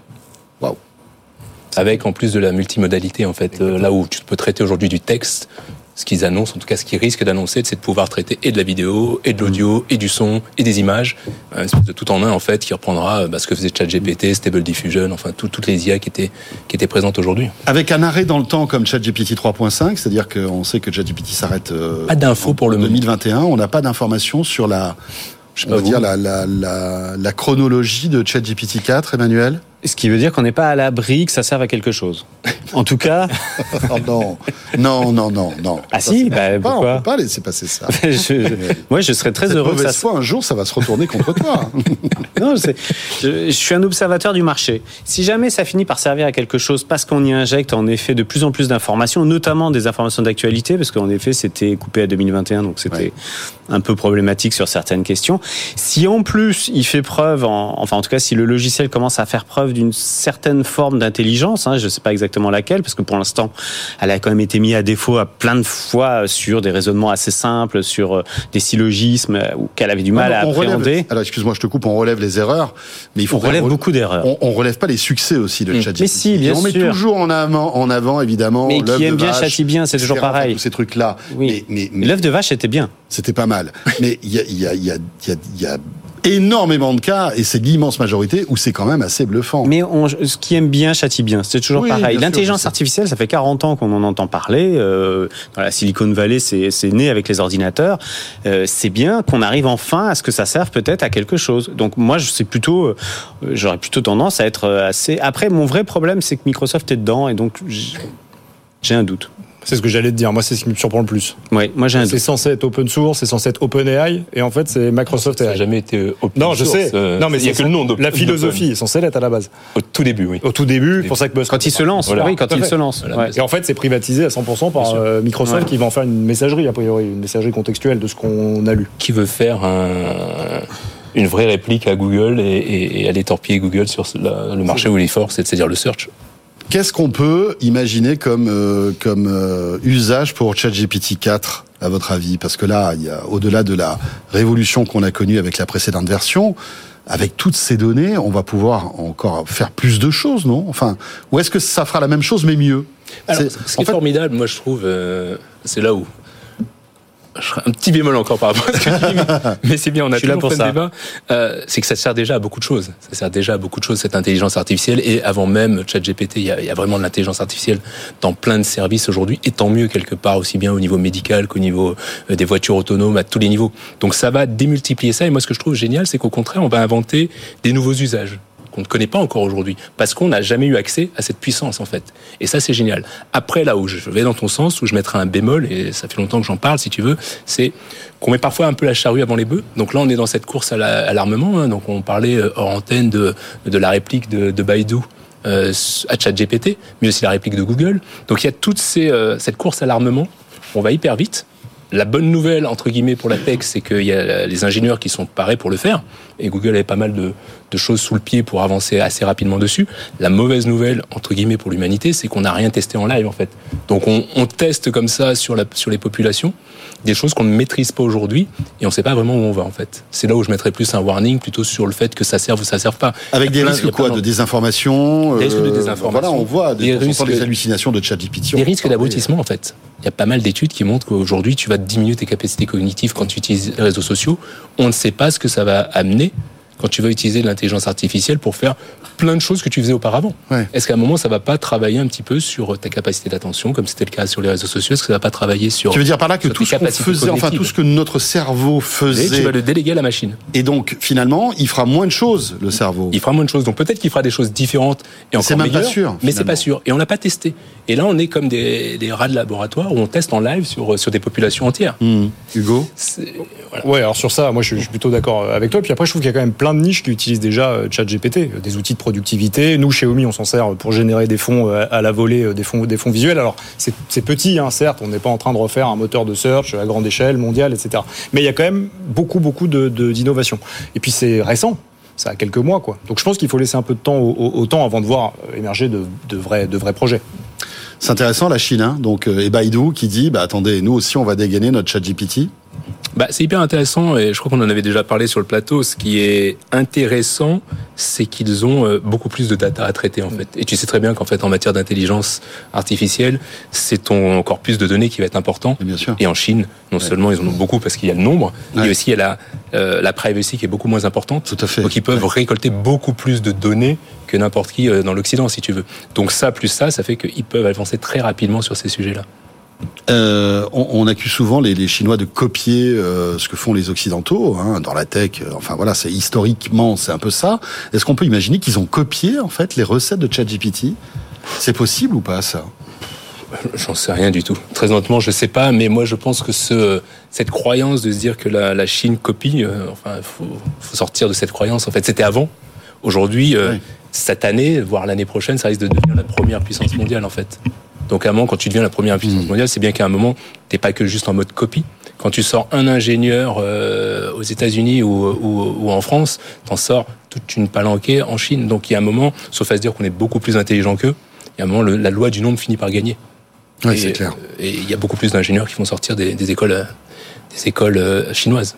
Emmanuel, quelques secondes. Euh, la Chine a lancé un vaste programme d'investissement très très important et ils ont été très malins, beaucoup plus malins que les Européens par exemple, qui se sont rattrapés dernièrement. Je l'explique assez simplement. Ils ont très vite compris que l'IA c'était en effet des softwares, mais c'était surtout des puces. Et donc ils ont fait un, un programme d'investissement dans les puces qui est absolument colossal, qui n'a pas d'équivalent même aux États-Unis. Et il y aura en- certainement, en effet, comme tu dis, euh, à un moment le poids du, du chiffre, le poids de l'investissement se fera sentir. parce qu'ils n'ont pas le savoir-faire, je crois, des Taïwanais ou des Américains en matière de puces. Ils En fait, les Chinois aujourd'hui, ils, Ils n'arrivent veulent- pas à graver dans les 2 ou 3 nanomètres. À 2 comme le nanomètres, euh, oui, bien sûr, mais ils ont. ils- en fait, ce qui est intéressant, c'est surtout de faire du câblage et donc de comprendre quels sont les systèmes, enfin les Oui, circuits oui. qu'il faut mettre en place.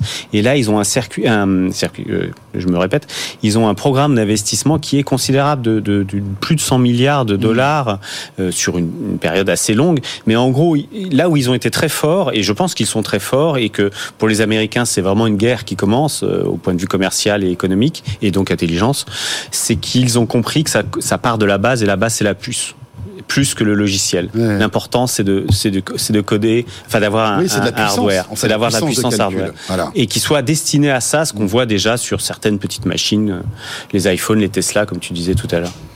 Euh, messieurs, il est bientôt 21h30. Petit break. On va écouter Claire Chekagini pour faire un point sur l'info éco. Et Salim, Hugo et Emmanuel reviennent pour la suite de ce débrief dans 3 minutes. Merci d'être là. À tout de suite. BFM Business, l'info éco. Il est 21h30 sur BFM Business. L'info éco maintenant avec Claire Chekaglini. Bonsoir Claire. Bonsoir François, bonsoir à tous. Après une journée très mouvementée sur les marchés, Wall Street euh, clôture finalement en ordre dispersé, moins 0,28% pour le Dow Jones, plus 0,45% pour le Nasdaq et moins 0,15% pour le S&P 500. On fera le point complet dans une demi-heure depuis euh, New York. En Europe, les actions des banques ont chuté, c'est la plus importante baisse de ces valeurs depuis le début de la guerre en Ukraine. Ce soir, toutes les places financières du vieux continent ont terminé dans le rouge moins 2,9% à Paris, moins 3% à Francfort, moins 2,58% à Londres. Et pourtant, tout au long de la journée, les messages rassurants ont été martelés. Bruno Le Maire l'a affirmé ce matin, le secteur français n'est pas exposé à la faillite d'SVB. Information confirmée dans l'après-midi sans réserve par la Banque de France. Autre prise de parole extrêmement scrutée par les investisseurs, cette fois outre-Atlantique. Intervention solennelle depuis la Maison-Blanche de Joe Biden. Le président américain a assuré ses compatriotes qu'il pouvait avoir confiance en un système bancaire solide. Les dépôts sont d'ailleurs garantis. Le président américain a aussi promis que les contribuables n'auraient pas à payer les conséquences de la faillite d'SVB. À plus long terme, il souhaite que le secteur bancaire soit mieux régulé. Le Congrès devait donc prochainement se pencher sur le durcissement des règles pour les banques. Alors ça a été le cas après la chute de Lehman Brothers en septembre 2008, à l'origine d'une crise mondiale mais Donald Trump avait à nouveau allégé les obligations pour les banques. Et en Allemagne, la Bundesbank, la banque centrale du pays, a tenu une réunion de crise aujourd'hui après justement la faillite d'SVB, elle euh, elle voulait estimer les répercussions sur le marché intérieur d'une telle chute. Selon le régulateur allemand du secteur bancaire, eh bien la succursale d'SVB Outre-Rhin ne ferait pas courir de risque au secteur financier. Retour en France avec euh, sur le front social la mobilisation contre la réforme des retraites qui se poursuit. La CGT appelle les salariés des ports à se mettre en grève durant trois jours. Le syndicat de Philippe Martinez souhaite que jeudi rien ne rentre et rien ne sorte depuis les quais. Hormis à Dunkerque, la centrale de Montreuil est majoritaire dans l'ensemble des ports français. Dans trois jours à l'Assemblée nationale, si la commission mixte paritaire se met d'accord sur une version définitive du projet de loi, le texte sera soumis au vote du Parlement en deuxième lecture. Merci beaucoup Claire Checaglini, 21h33, le retour du débrief de l'actu tech. C'était Kenko sur BFM Business jusqu'à 22h. Tech Co, le débrief de la tech. Le retour donc de Tech Co sur BFM Business et le débrief avec ce soir Salim Nassur, Hugo Borenstein, Emmanuel Torregano et Eva Serian qui nous a rejoint. Bonsoir Eva. Bonsoir François. Et la presse américaine l'avait annoncé. Meta l'a confirmé. La maison mère de Facebook et Instagram prépare un nouveau réseau social. Eva, pourquoi est-ce qu'on le compare d'ores et déjà, alors qu'il n'existe pas, à Twitter? Tout simplement, François, parce que la description qu'on a fait le porte-parole de Meta ça y ressemble beaucoup. Alors le, la plateforme s'appellera P92. On espère que c'est un nom de code pour le moment et permettra, je cite, le partage de mises à jour textuelles. À voir si ça sera limité à 140 signes ou si la comparaison s'arrêtera là. En revanche, la grosse différence, c'est que Meta annonce une plateforme décentralisée. Ça veut dire que les utilisateurs pourront configurer leur propre serveur indépendant et donc définir des règles spécifiques pour la modération. Ça rappelle un peu Mastodon, hein, ce, côté euh, décentralisé, mais on n'est pas sûr que ça soit une très bonne chose pour Meta. Je m'égare, plateforme décentralisée, c'est vraiment ça qui va venir concurrencer Twitter. En fait, depuis le rachat euh, de la plateforme par Elon Musk, qui a même licencié la moitié de ses salariés, rien ne va plus. Entre les erreurs techniques à répétition, la modération qui est quasi inexistante, les utilisateurs de Twitter n'y trouvent plus du tout leur compte. Alors il est prévu il est prévu pour quand, Eva, ce nouveau réseau social? Je vais vous décevoir, François, mais on n'en sait rien. on n'en sait rien? On n'en sait rien du tout. Ah bah. Meta reste très très mystérieux sur ce P92, il donne très peu de détails. Une certitude à ce stade, c'est que la plateforme est en cours de développement. Bon, bah on va suivre ça de près. Merci beaucoup Eva Serraillon de la rédaction donc de Tech Co. Messieurs, P92, c'est sympa comme nom, non? Mais en tout cas, ce qui est intéressant, et j'ai vu Hugo réagir, c'est sur tout ce qui touche en fait au propre serveur indépendant, euh, donc indépendant, pardon, qui régirait euh, ce réseau social. Ça serait une, une première, ça, pour Meta, non? Alors écoute, ça je sais pas, mais en tout cas c'est un changement de philosophie, puisque la stratégie de Facebook historiquement c'est d'avoir des produits et des écosystèmes plutôt fermés, alors ouverts aux développeurs hein, pour, pour partie, mais assez fermés, on appelait ça les, les walled gardens, donc les jardins entourés de murs. Euh, et là, euh, d'après ce que, ce que, tu annonces, on est sur euh, quelque chose de beaucoup plus horizontal. Techniquement, je, je sais pas, mais en stratégie produit, c'est l'inverse de ce qu'ils ont fait jusqu'à présent. Est-ce qu'il y aurait de la place, Salim, pour un nouveau Twitter peut-être plus euh, bah, plus libre justement, moins sous le joug d'un Elon Musk qui parfois fait un peu n'importe quoi, c'est vrai. Alors oui, il y a toujours de la place. Mais avant de répondre à ta question, j'ai une question pour Hugo. Est-ce que tu as gardé des actions Facebook Oui. Euh, Mais- bon courage. non, en d'autres termes, moi je serais investisseur euh, chez Facebook, ce que je ne suis pas. Je me poserais beaucoup de questions quant à la stratégie en réalité. Quand tu regardes euh, avec tous les, es- enfin, les efforts marketing de com qu'ils ont fait l'année dernière sur le métaverse et comment ça a floppé, aujourd'hui c'est de se raccrocher aux branches en se disant tiens bah ok Twitter va pas bien, je vais partir sur du Twitter. Euh, c'est quoi la stratégie? Qu'est-ce qu'il y a derrière? Donc après est-ce qu'il y a une, une, une place? La bonne nouvelle en fait c'est que dans la, tech, dans la tech il y a toujours une place pour un bon produit. Si demain on a un super euh, super Twitter, les gens effectivement vont se retourner vers ce super Twitter. En revanche, est-ce que ce sera un super Twitter? Je je suis pas certain parce qu'aujourd'hui euh, Enfin, tu me diras, tu me tromperas peut-être, hein, Hugo, mais j'ai rarement vu les capacités d'innovation de, de Meta. Hein, Meta, faut se rappeler qu'à la base c'est un réseau social. Euh, quand ils ont voulu s'étendre, ils ont racheté WhatsApp, c'est pas eux qui l'ont inventé. Quand ils ont voulu s'étendre, ils ont racheté Instagram, c'est pas eux qui l'ont inventé. Innovation externe, ça. Oui, mais bon, C'est cela dit, après, bah, Oui, mais- mais ils y a- ont y a quand même vraiment- eu le nez. Ils auraient pu Oui, se non, non, tromper. non, t'as raison. peut pas Après, dénier mais- le sucre, t'as le raison, succès mais d'un il y a- Insta ou d'un WhatsApp. Non, non, Ouais, Mais dans ces cas-là, va acheter un Twitter. Mais ne refais pas un Twitter. Parce que pour l'instant, encore une fois, enfin, mais ça, ça ne n'engage que moi, je n'ai pas vu de capacité d'innovation en interne, à part le tout début où ils ont lancé Facebook et encore. bon. Donc euh, c'est vrai qu'aujourd'hui, moi, je me poserais des questions en tant qu'investisseur de Facebook. Où va Mark Zuckerberg? Dans quel sens? C'est quoi sa stratégie? Et est-ce que c'est pas encore un coup de Hmm. com pour faire en sorte d'essayer de faire remonter un peu le cours de l'action alors que derrière, on n'a toujours pas vu le produit Hugo et après Emmanuel. Les, les enterre pas euh, trop vite parce que je me rappelle en 2012 quand ils ont annoncé le shift mobile, on entendait à peu près le, le même discours, c'est-à-dire ils y arriveront pas, ils sont à la traîne, ils copient, etc. Bon, euh, 100 milliards de revenus issus du mobile pour euh, pour Facebook dix ans après, donc euh, c'est des grosses machines, tu les connais bien, elles mettent du temps à se mettre en branle. Moi, je serais pas si sévère euh, que toi. Par contre, c'est vrai qu'il y a un peu un côté, on se met sur la dernière euh, vague métaverse. Alors moi, je n'enterrerais pas non plus le métaverse si j'étais toi, euh, mais métaverse maintenant le, le- une sorte de, de réseau social décentralisé. Il faut un peu attendre avant de pouvoir euh, juger, je pense. Alors, juste petit bémol, hein, après je te laisserai la parole, mais le, le shift sur le mobile n'est pas une innovation, c'est un shift euh, de plateforme et de, de mode d'utilisation. Oui, mais ils l'ont bien- ils l'ont bien- sûr, mais chez Google, c'était la même chose. À un moment, t'es t'es desk, euh, tu vois, t'es desk based. En fait, tu, tu travailles sur du desktop. Et à un moment, tu vois le mobile grandir. Et tout le monde avait les chiffres, donc tu shifts sur le mobile. C'était vrai chez, chez, euh, chez- chez Google aussi. Mais est-ce que c'est pas la même chose Tu vois Twitter dont l'usage explose et qui est en croissance grâce à Musk, tu te dis je me positionne Ouais, sur mais la c'est même pas le même business model. Tu vois, c'est là où c'est Ah un oui, peu différent. t'a- t'auras toujours une différence, ça, je suis d'accord, du Non, moi moi, je me, me- je me dis, Emmanuel, euh, c'est enfin Meta a quand même une puissance de feu impressionnante.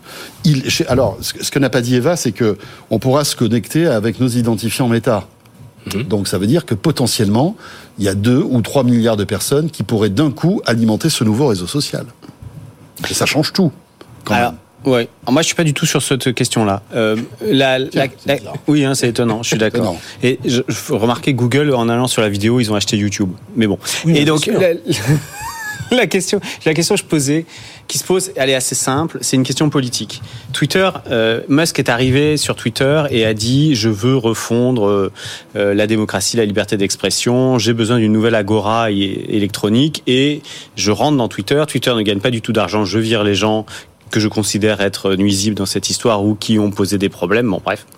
Donc, il vient pour des raisons essentiellement politiques, au sens noble du terme. Hein. Ça, Oui. c'est pas d'être forcément partisan. Peut-être qu'il le sera, mais au début, c'était pas ça. Oui, un Zuckerberg, territoire d'expression pour tout le monde. c'était un territoire, c'est la nouvelle agora électronique. Euh, avec tout un côté, en effet, apprenti sorcier que vous avez bien souligné, qui était que je fais des trucs, d'autres trucs, machin Ouais. qui marchent, d'autres qui marchent pas. Et puis, euh, je dis des, des- bon, bref, voilà. Avec un côté un peu foutraque, assez sympathique d'ailleurs, de mon point de vue. Et de l'autre côté, Zuckerberg, avec Meta, a en effet un énorme problème sur le métaverse. Ça lui a coûté beaucoup d'argent en achetant Oculus et tous ces trucs-là. Et ça lui coûte toujours. Et ça lui d'argent. énormément d'argent, même s'il dit qu'il coupe un peu les coûts. Mais ça n'a pas été en effet une grande réussite. Hein. On peut pas dire le contraire. Euh, Là, je suis pas tout à fait d'accord avec vous. C'est qu'il a toujours dit que c'était pas pour tout de suite. C'était pour. Euh, Bien sûr. C'est un coup à 5 à 10 ans. C'est hein, euh. toujours plus simple de dire que c'est pour plus tard. Mais non, mais il a toujours. Non, tu mais- sais que si non, ça avait marché cette année, il serait très content de te dire que c'était dans les plans. Oui, mais on sait très bien que au niveau hardware, des lunettes avec de la réalité augmentée qui pèsent 10 grammes, c'est dans 10 ans que ça existe. C'est pas aujourd'hui. Et d'ailleurs, il le sait euh, très bien, Mark Zuckerberg, tout ça. Donc, euh, bon, enfin bref. Je, ne pense pas que ça soit un, je, je- je ne pense pas qu'on, on- qu'on- que stratégiquement on puisse penser nous des choses que lui n'a pas pensé. Et Je y pense. compris, Je y compris en effet que ça prendra du temps et que ça coûtera suffisamment d'argent. Mais il n'empêche que sur le time to market et dans le grand public et dans la vision qu'en ont les analystes aujourd'hui, c'est un échec. On peut le prendre comme on veut, mais aujourd'hui c'est un échec.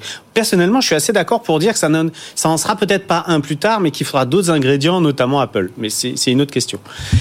Donc la question que pose euh, Musk et Twitter, elle est politique. La question que Zuckerberg se pose avec ce nouveau euh, euh, prototype, avec ce, ce nouveau code euh, P92, monté plus ou moins sur Mastodon avec ses propres serveurs, ça je pense qu'ils vont vite oublier parce que c'est n'importe quoi pour le grand public. Ça n'a jamais fonctionné.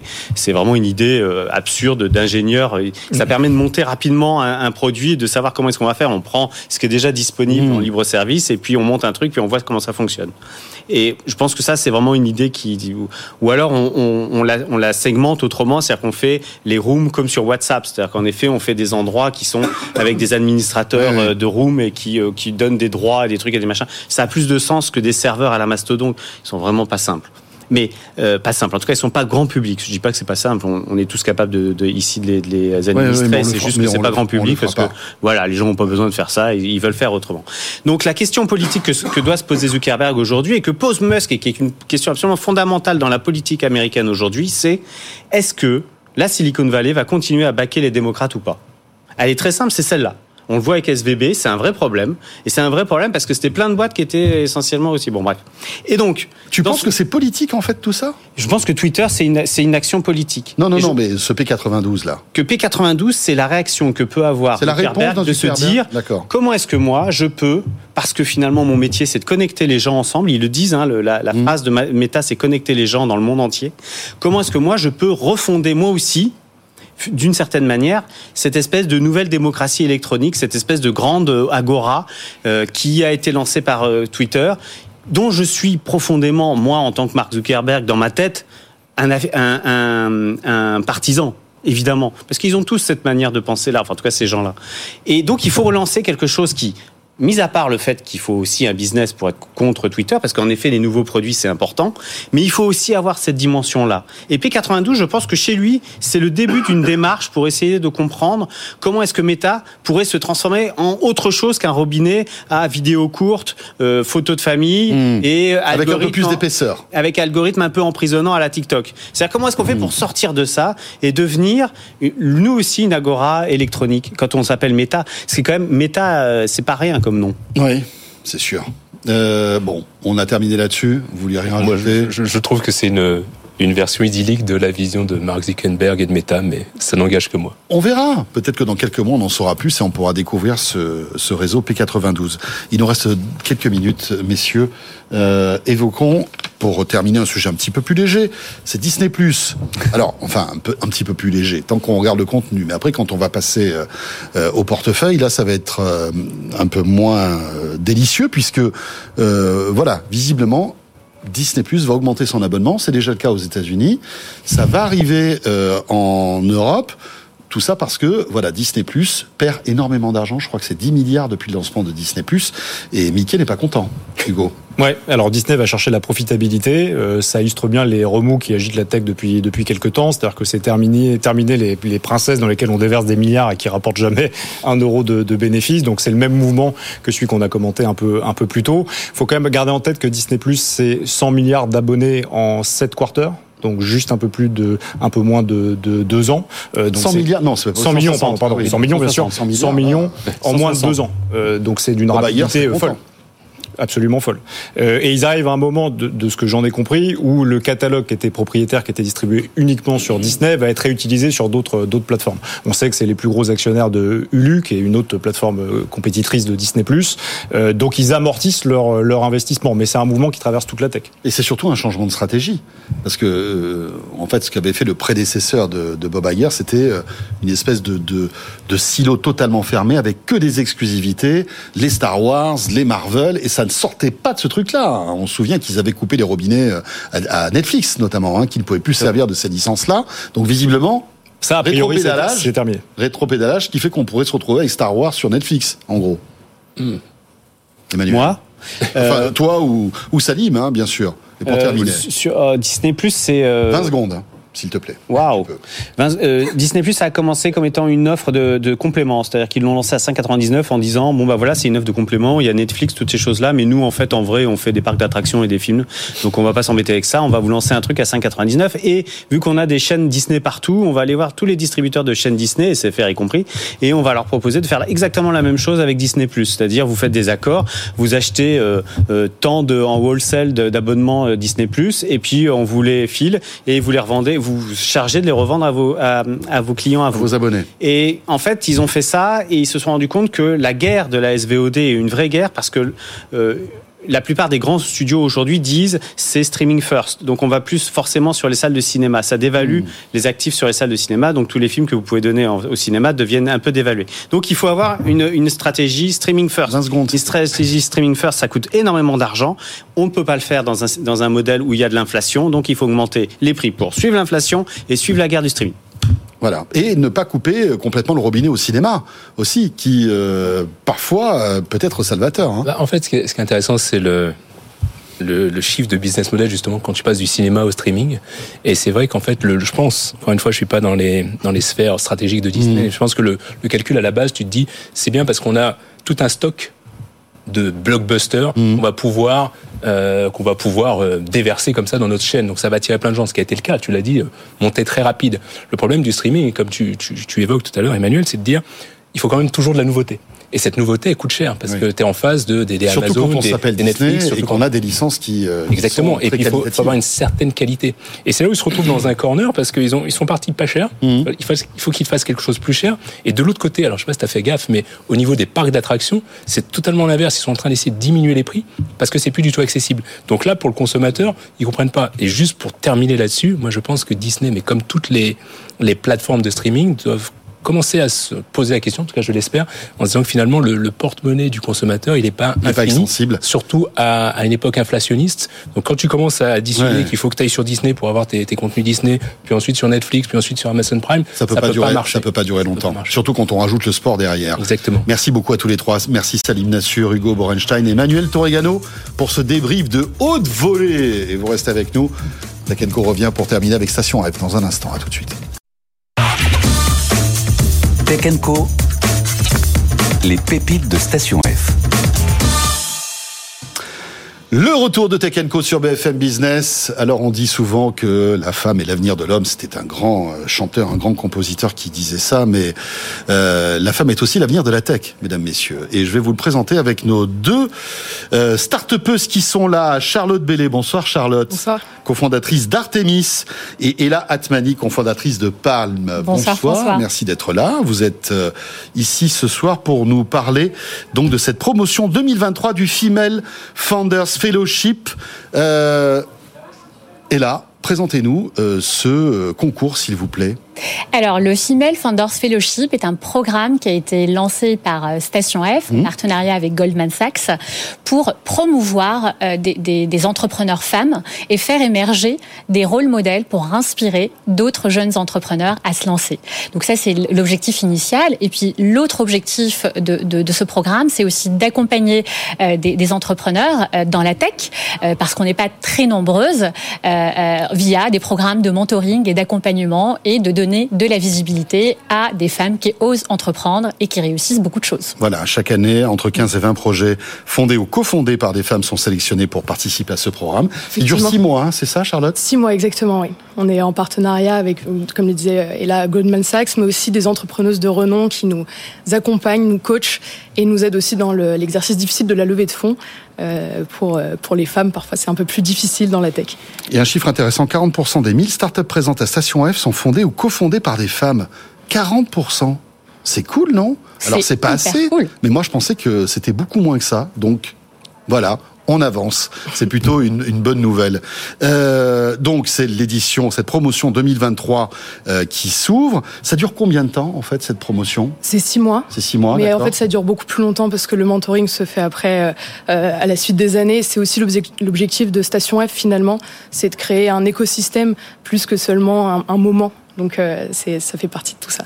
Eh bien voilà, vous êtes deux dignes représentantes de cette promotion 2023. Euh, et là, présentez-nous Palm, dont vous êtes la cofondatrice, et après on écoutera Charlotte. Alors Palm, c'est la plateforme en France de gestion des compétences et des carrières basée sur l'IA, qu'on a lancée en 2021. D'ailleurs, on s'était rencontrés en, en 2000. Sur le plateau de Absolument. Après trois années de R&D, et quand on l'a lancé, on avait une ambition qui est de libérer le potentiel de millions de talents en France et en Europe. Alors concrètement, ça fait mmh. quoi? Mmh.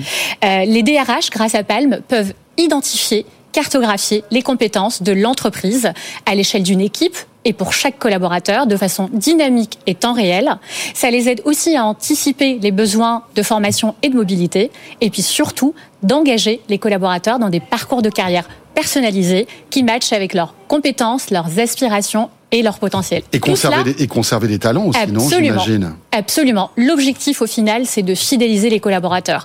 Euh, d'ailleurs, il y a une étude récente qui parle justement des raisons pour lesquelles 50% des actifs quittent leur emploi seulement deux ans après avoir été recrutés, car il manque de visibilité sur les opportunités de développement. Mhm. Et aujourd'hui, les DRH ne peuvent plus gérer les carrières, les compétences dans des outils statiques pour des collaborateurs qui sont en permanence en mouvement. Donc il faut des outils dynamiques pour les aider à les gérer, comme Palm. Et Palm annonce une levée de fonds. Absolument. On vient euh, de, de, closer, de lever 2 millions euh, d'euros euh, de, de, levée de fonds. Donc, je suis heureuse de l'annoncer euh, ce soir sur le plateau de Tech Co. Euh, auprès d'investisseurs de, renom comme Kima Ventures, comme Station F aussi, mhm. euh, mais aussi de 112 founders de CDG Invest et puis des entrepreneurs de, de la sphère tech en France. Et grâce à cette levée, l'ambition, c'est vraiment de continuer à devenir l'acteur de référence de la gestion des compétences et des carrières en France, et avant de s'attaquer au marché européen d'ici 18 mois. Merci beaucoup. Euh, et là, vous restez avec nous. Charlotte, c'est à vous. Donc, cofondatrice d'Artemis. Startup créée donc en 2021. Vous êtes une équipe de 7 personnes aujourd'hui. Vous êtes donc à Station F. Expliquez-nous ce que vous faites. En fait, on parle de guerre des talents. Donc, retenir les talents, c'est un gros enjeu, effectivement, mais il faut les attirer avant ça. Et euh, les entreprises ont déjà eu le problème d'attirer et de retenir mais des clients. Maintenant, c'est les talents qu'on cherche à attirer et retenir. Et en fait, euh, avec Artemis, on va mettre en place les patterns du marketing adaptés au monde du recrutement. Concrètement. Pour rendre quoi Pour rendre plus sexy en fait le recrutement, c'est ben, ça pour... créer de la préférence de marque, tout simplement. Les entreprises maintenant ont la marque employeur à gérer en plus de leur marque commerciale. Vrai. Et euh, Artemis va aider en fait à créer la préférence de marque auprès de populations ciblées de talents. Euh, concrètement, comment ça fonctionne? Vous connaissez le CRM côté marketing. Mhm. Nous, on fait un TRM, Talent Relationship Management, euh, côté RH, où on va pouvoir sourcer des talents, les identifier, les nurturer, donc leur proposer des contenus ciblés sur les valeurs, les projets de l'entreprise pour que l'entreprise, quand elle a besoin de recruter, elle aille chercher dans ses talents et non pas repartir de zéro à chaque nouveau poste. Alors vous avez des clients grands comptes, hein, euh, pas mal, hein, Auchan, Accenture, Bouygues Télécom, Avas, euh, même des scale-up, hein, Vestiaire Collective, Spendesk. Euh, ça se passe bien Vous avez vous avez pu aider les entreprises à recruter combien de combien de talents? Vous avez des chiffres à nous communiquer? Alors sur les sur les chiffres à communiquer, en fait, nous l'impact va être sur le surtout le sourcing et l'arrivée de talents qualifiés. Euh, donc c'est 30% de, enfin, d'économie de temps aujourd'hui pour recruter des profils tech qui sont particulièrement euh, complexes à attirer sur les, les métriques qu'on a pu euh, avoir jusqu'à présent. Très bien. Et qu'est-ce que vous attendez de ce Female Founders Fellowship? C'est d'avoir du coaching, de pouvoir rencontrer d'autres entrepreneurs, peut-être comme Ella ou d'autres? Quel est l'objectif à votre avis? Alors l'objectif, c'est de rencontrer des entrepreneurs comme Ella. Effectivement, on s'est déjà rencontrés car on est membre du Futur 40 aussi, oui, Station F. Bien sûr, qui est un grand rendez-vous aussi. Ouais, très grand rendez-vous. Et évidemment de rencontrer des, des, femmes euh, qui nous mentorent, qui nous inspirent. Et euh, on est une équipe de cofondateurs jeunes. J'ai monté ma boîte à 23 ans avec euh, deux associés qui sont jeunes aussi. Et on a besoin d'être effectivement mentorés pour apprendre des meilleurs, tout simplement. Ben voilà. Et je retiendrai donc ce chiffre que je trouve plutôt positif, hein, même si euh, voilà, on est loin de la parité, mais 40% des 1000 startups présentes à Station F sont fondées ou cofondées par des femmes. Voilà. C'est magnifique, C'est la plutôt- diversité. C'est plutôt positif. C'est très chouette. Merci beaucoup à toutes les deux d'être passées par le plateau de Tech Co. Charlotte Bellet, donc euh, cofondatrice d'Artemis, et Ella Atmani, cofondatrice de Palm. Et euh, voilà cette annonce de levée de fonds de 2 millions. Merci beaucoup à toutes les deux. Notre rendez-vous Station F euh, eh bien, termine ce Tech Co. en ce lundi soir. Merci de nous avoir suivis. Et on se retrouve demain. Demain mardi, 20h, 22h à la radio, à la télé, replay et podcast. À demain pour Tech Co. Portez-vous bien et belle soirée. Bobby.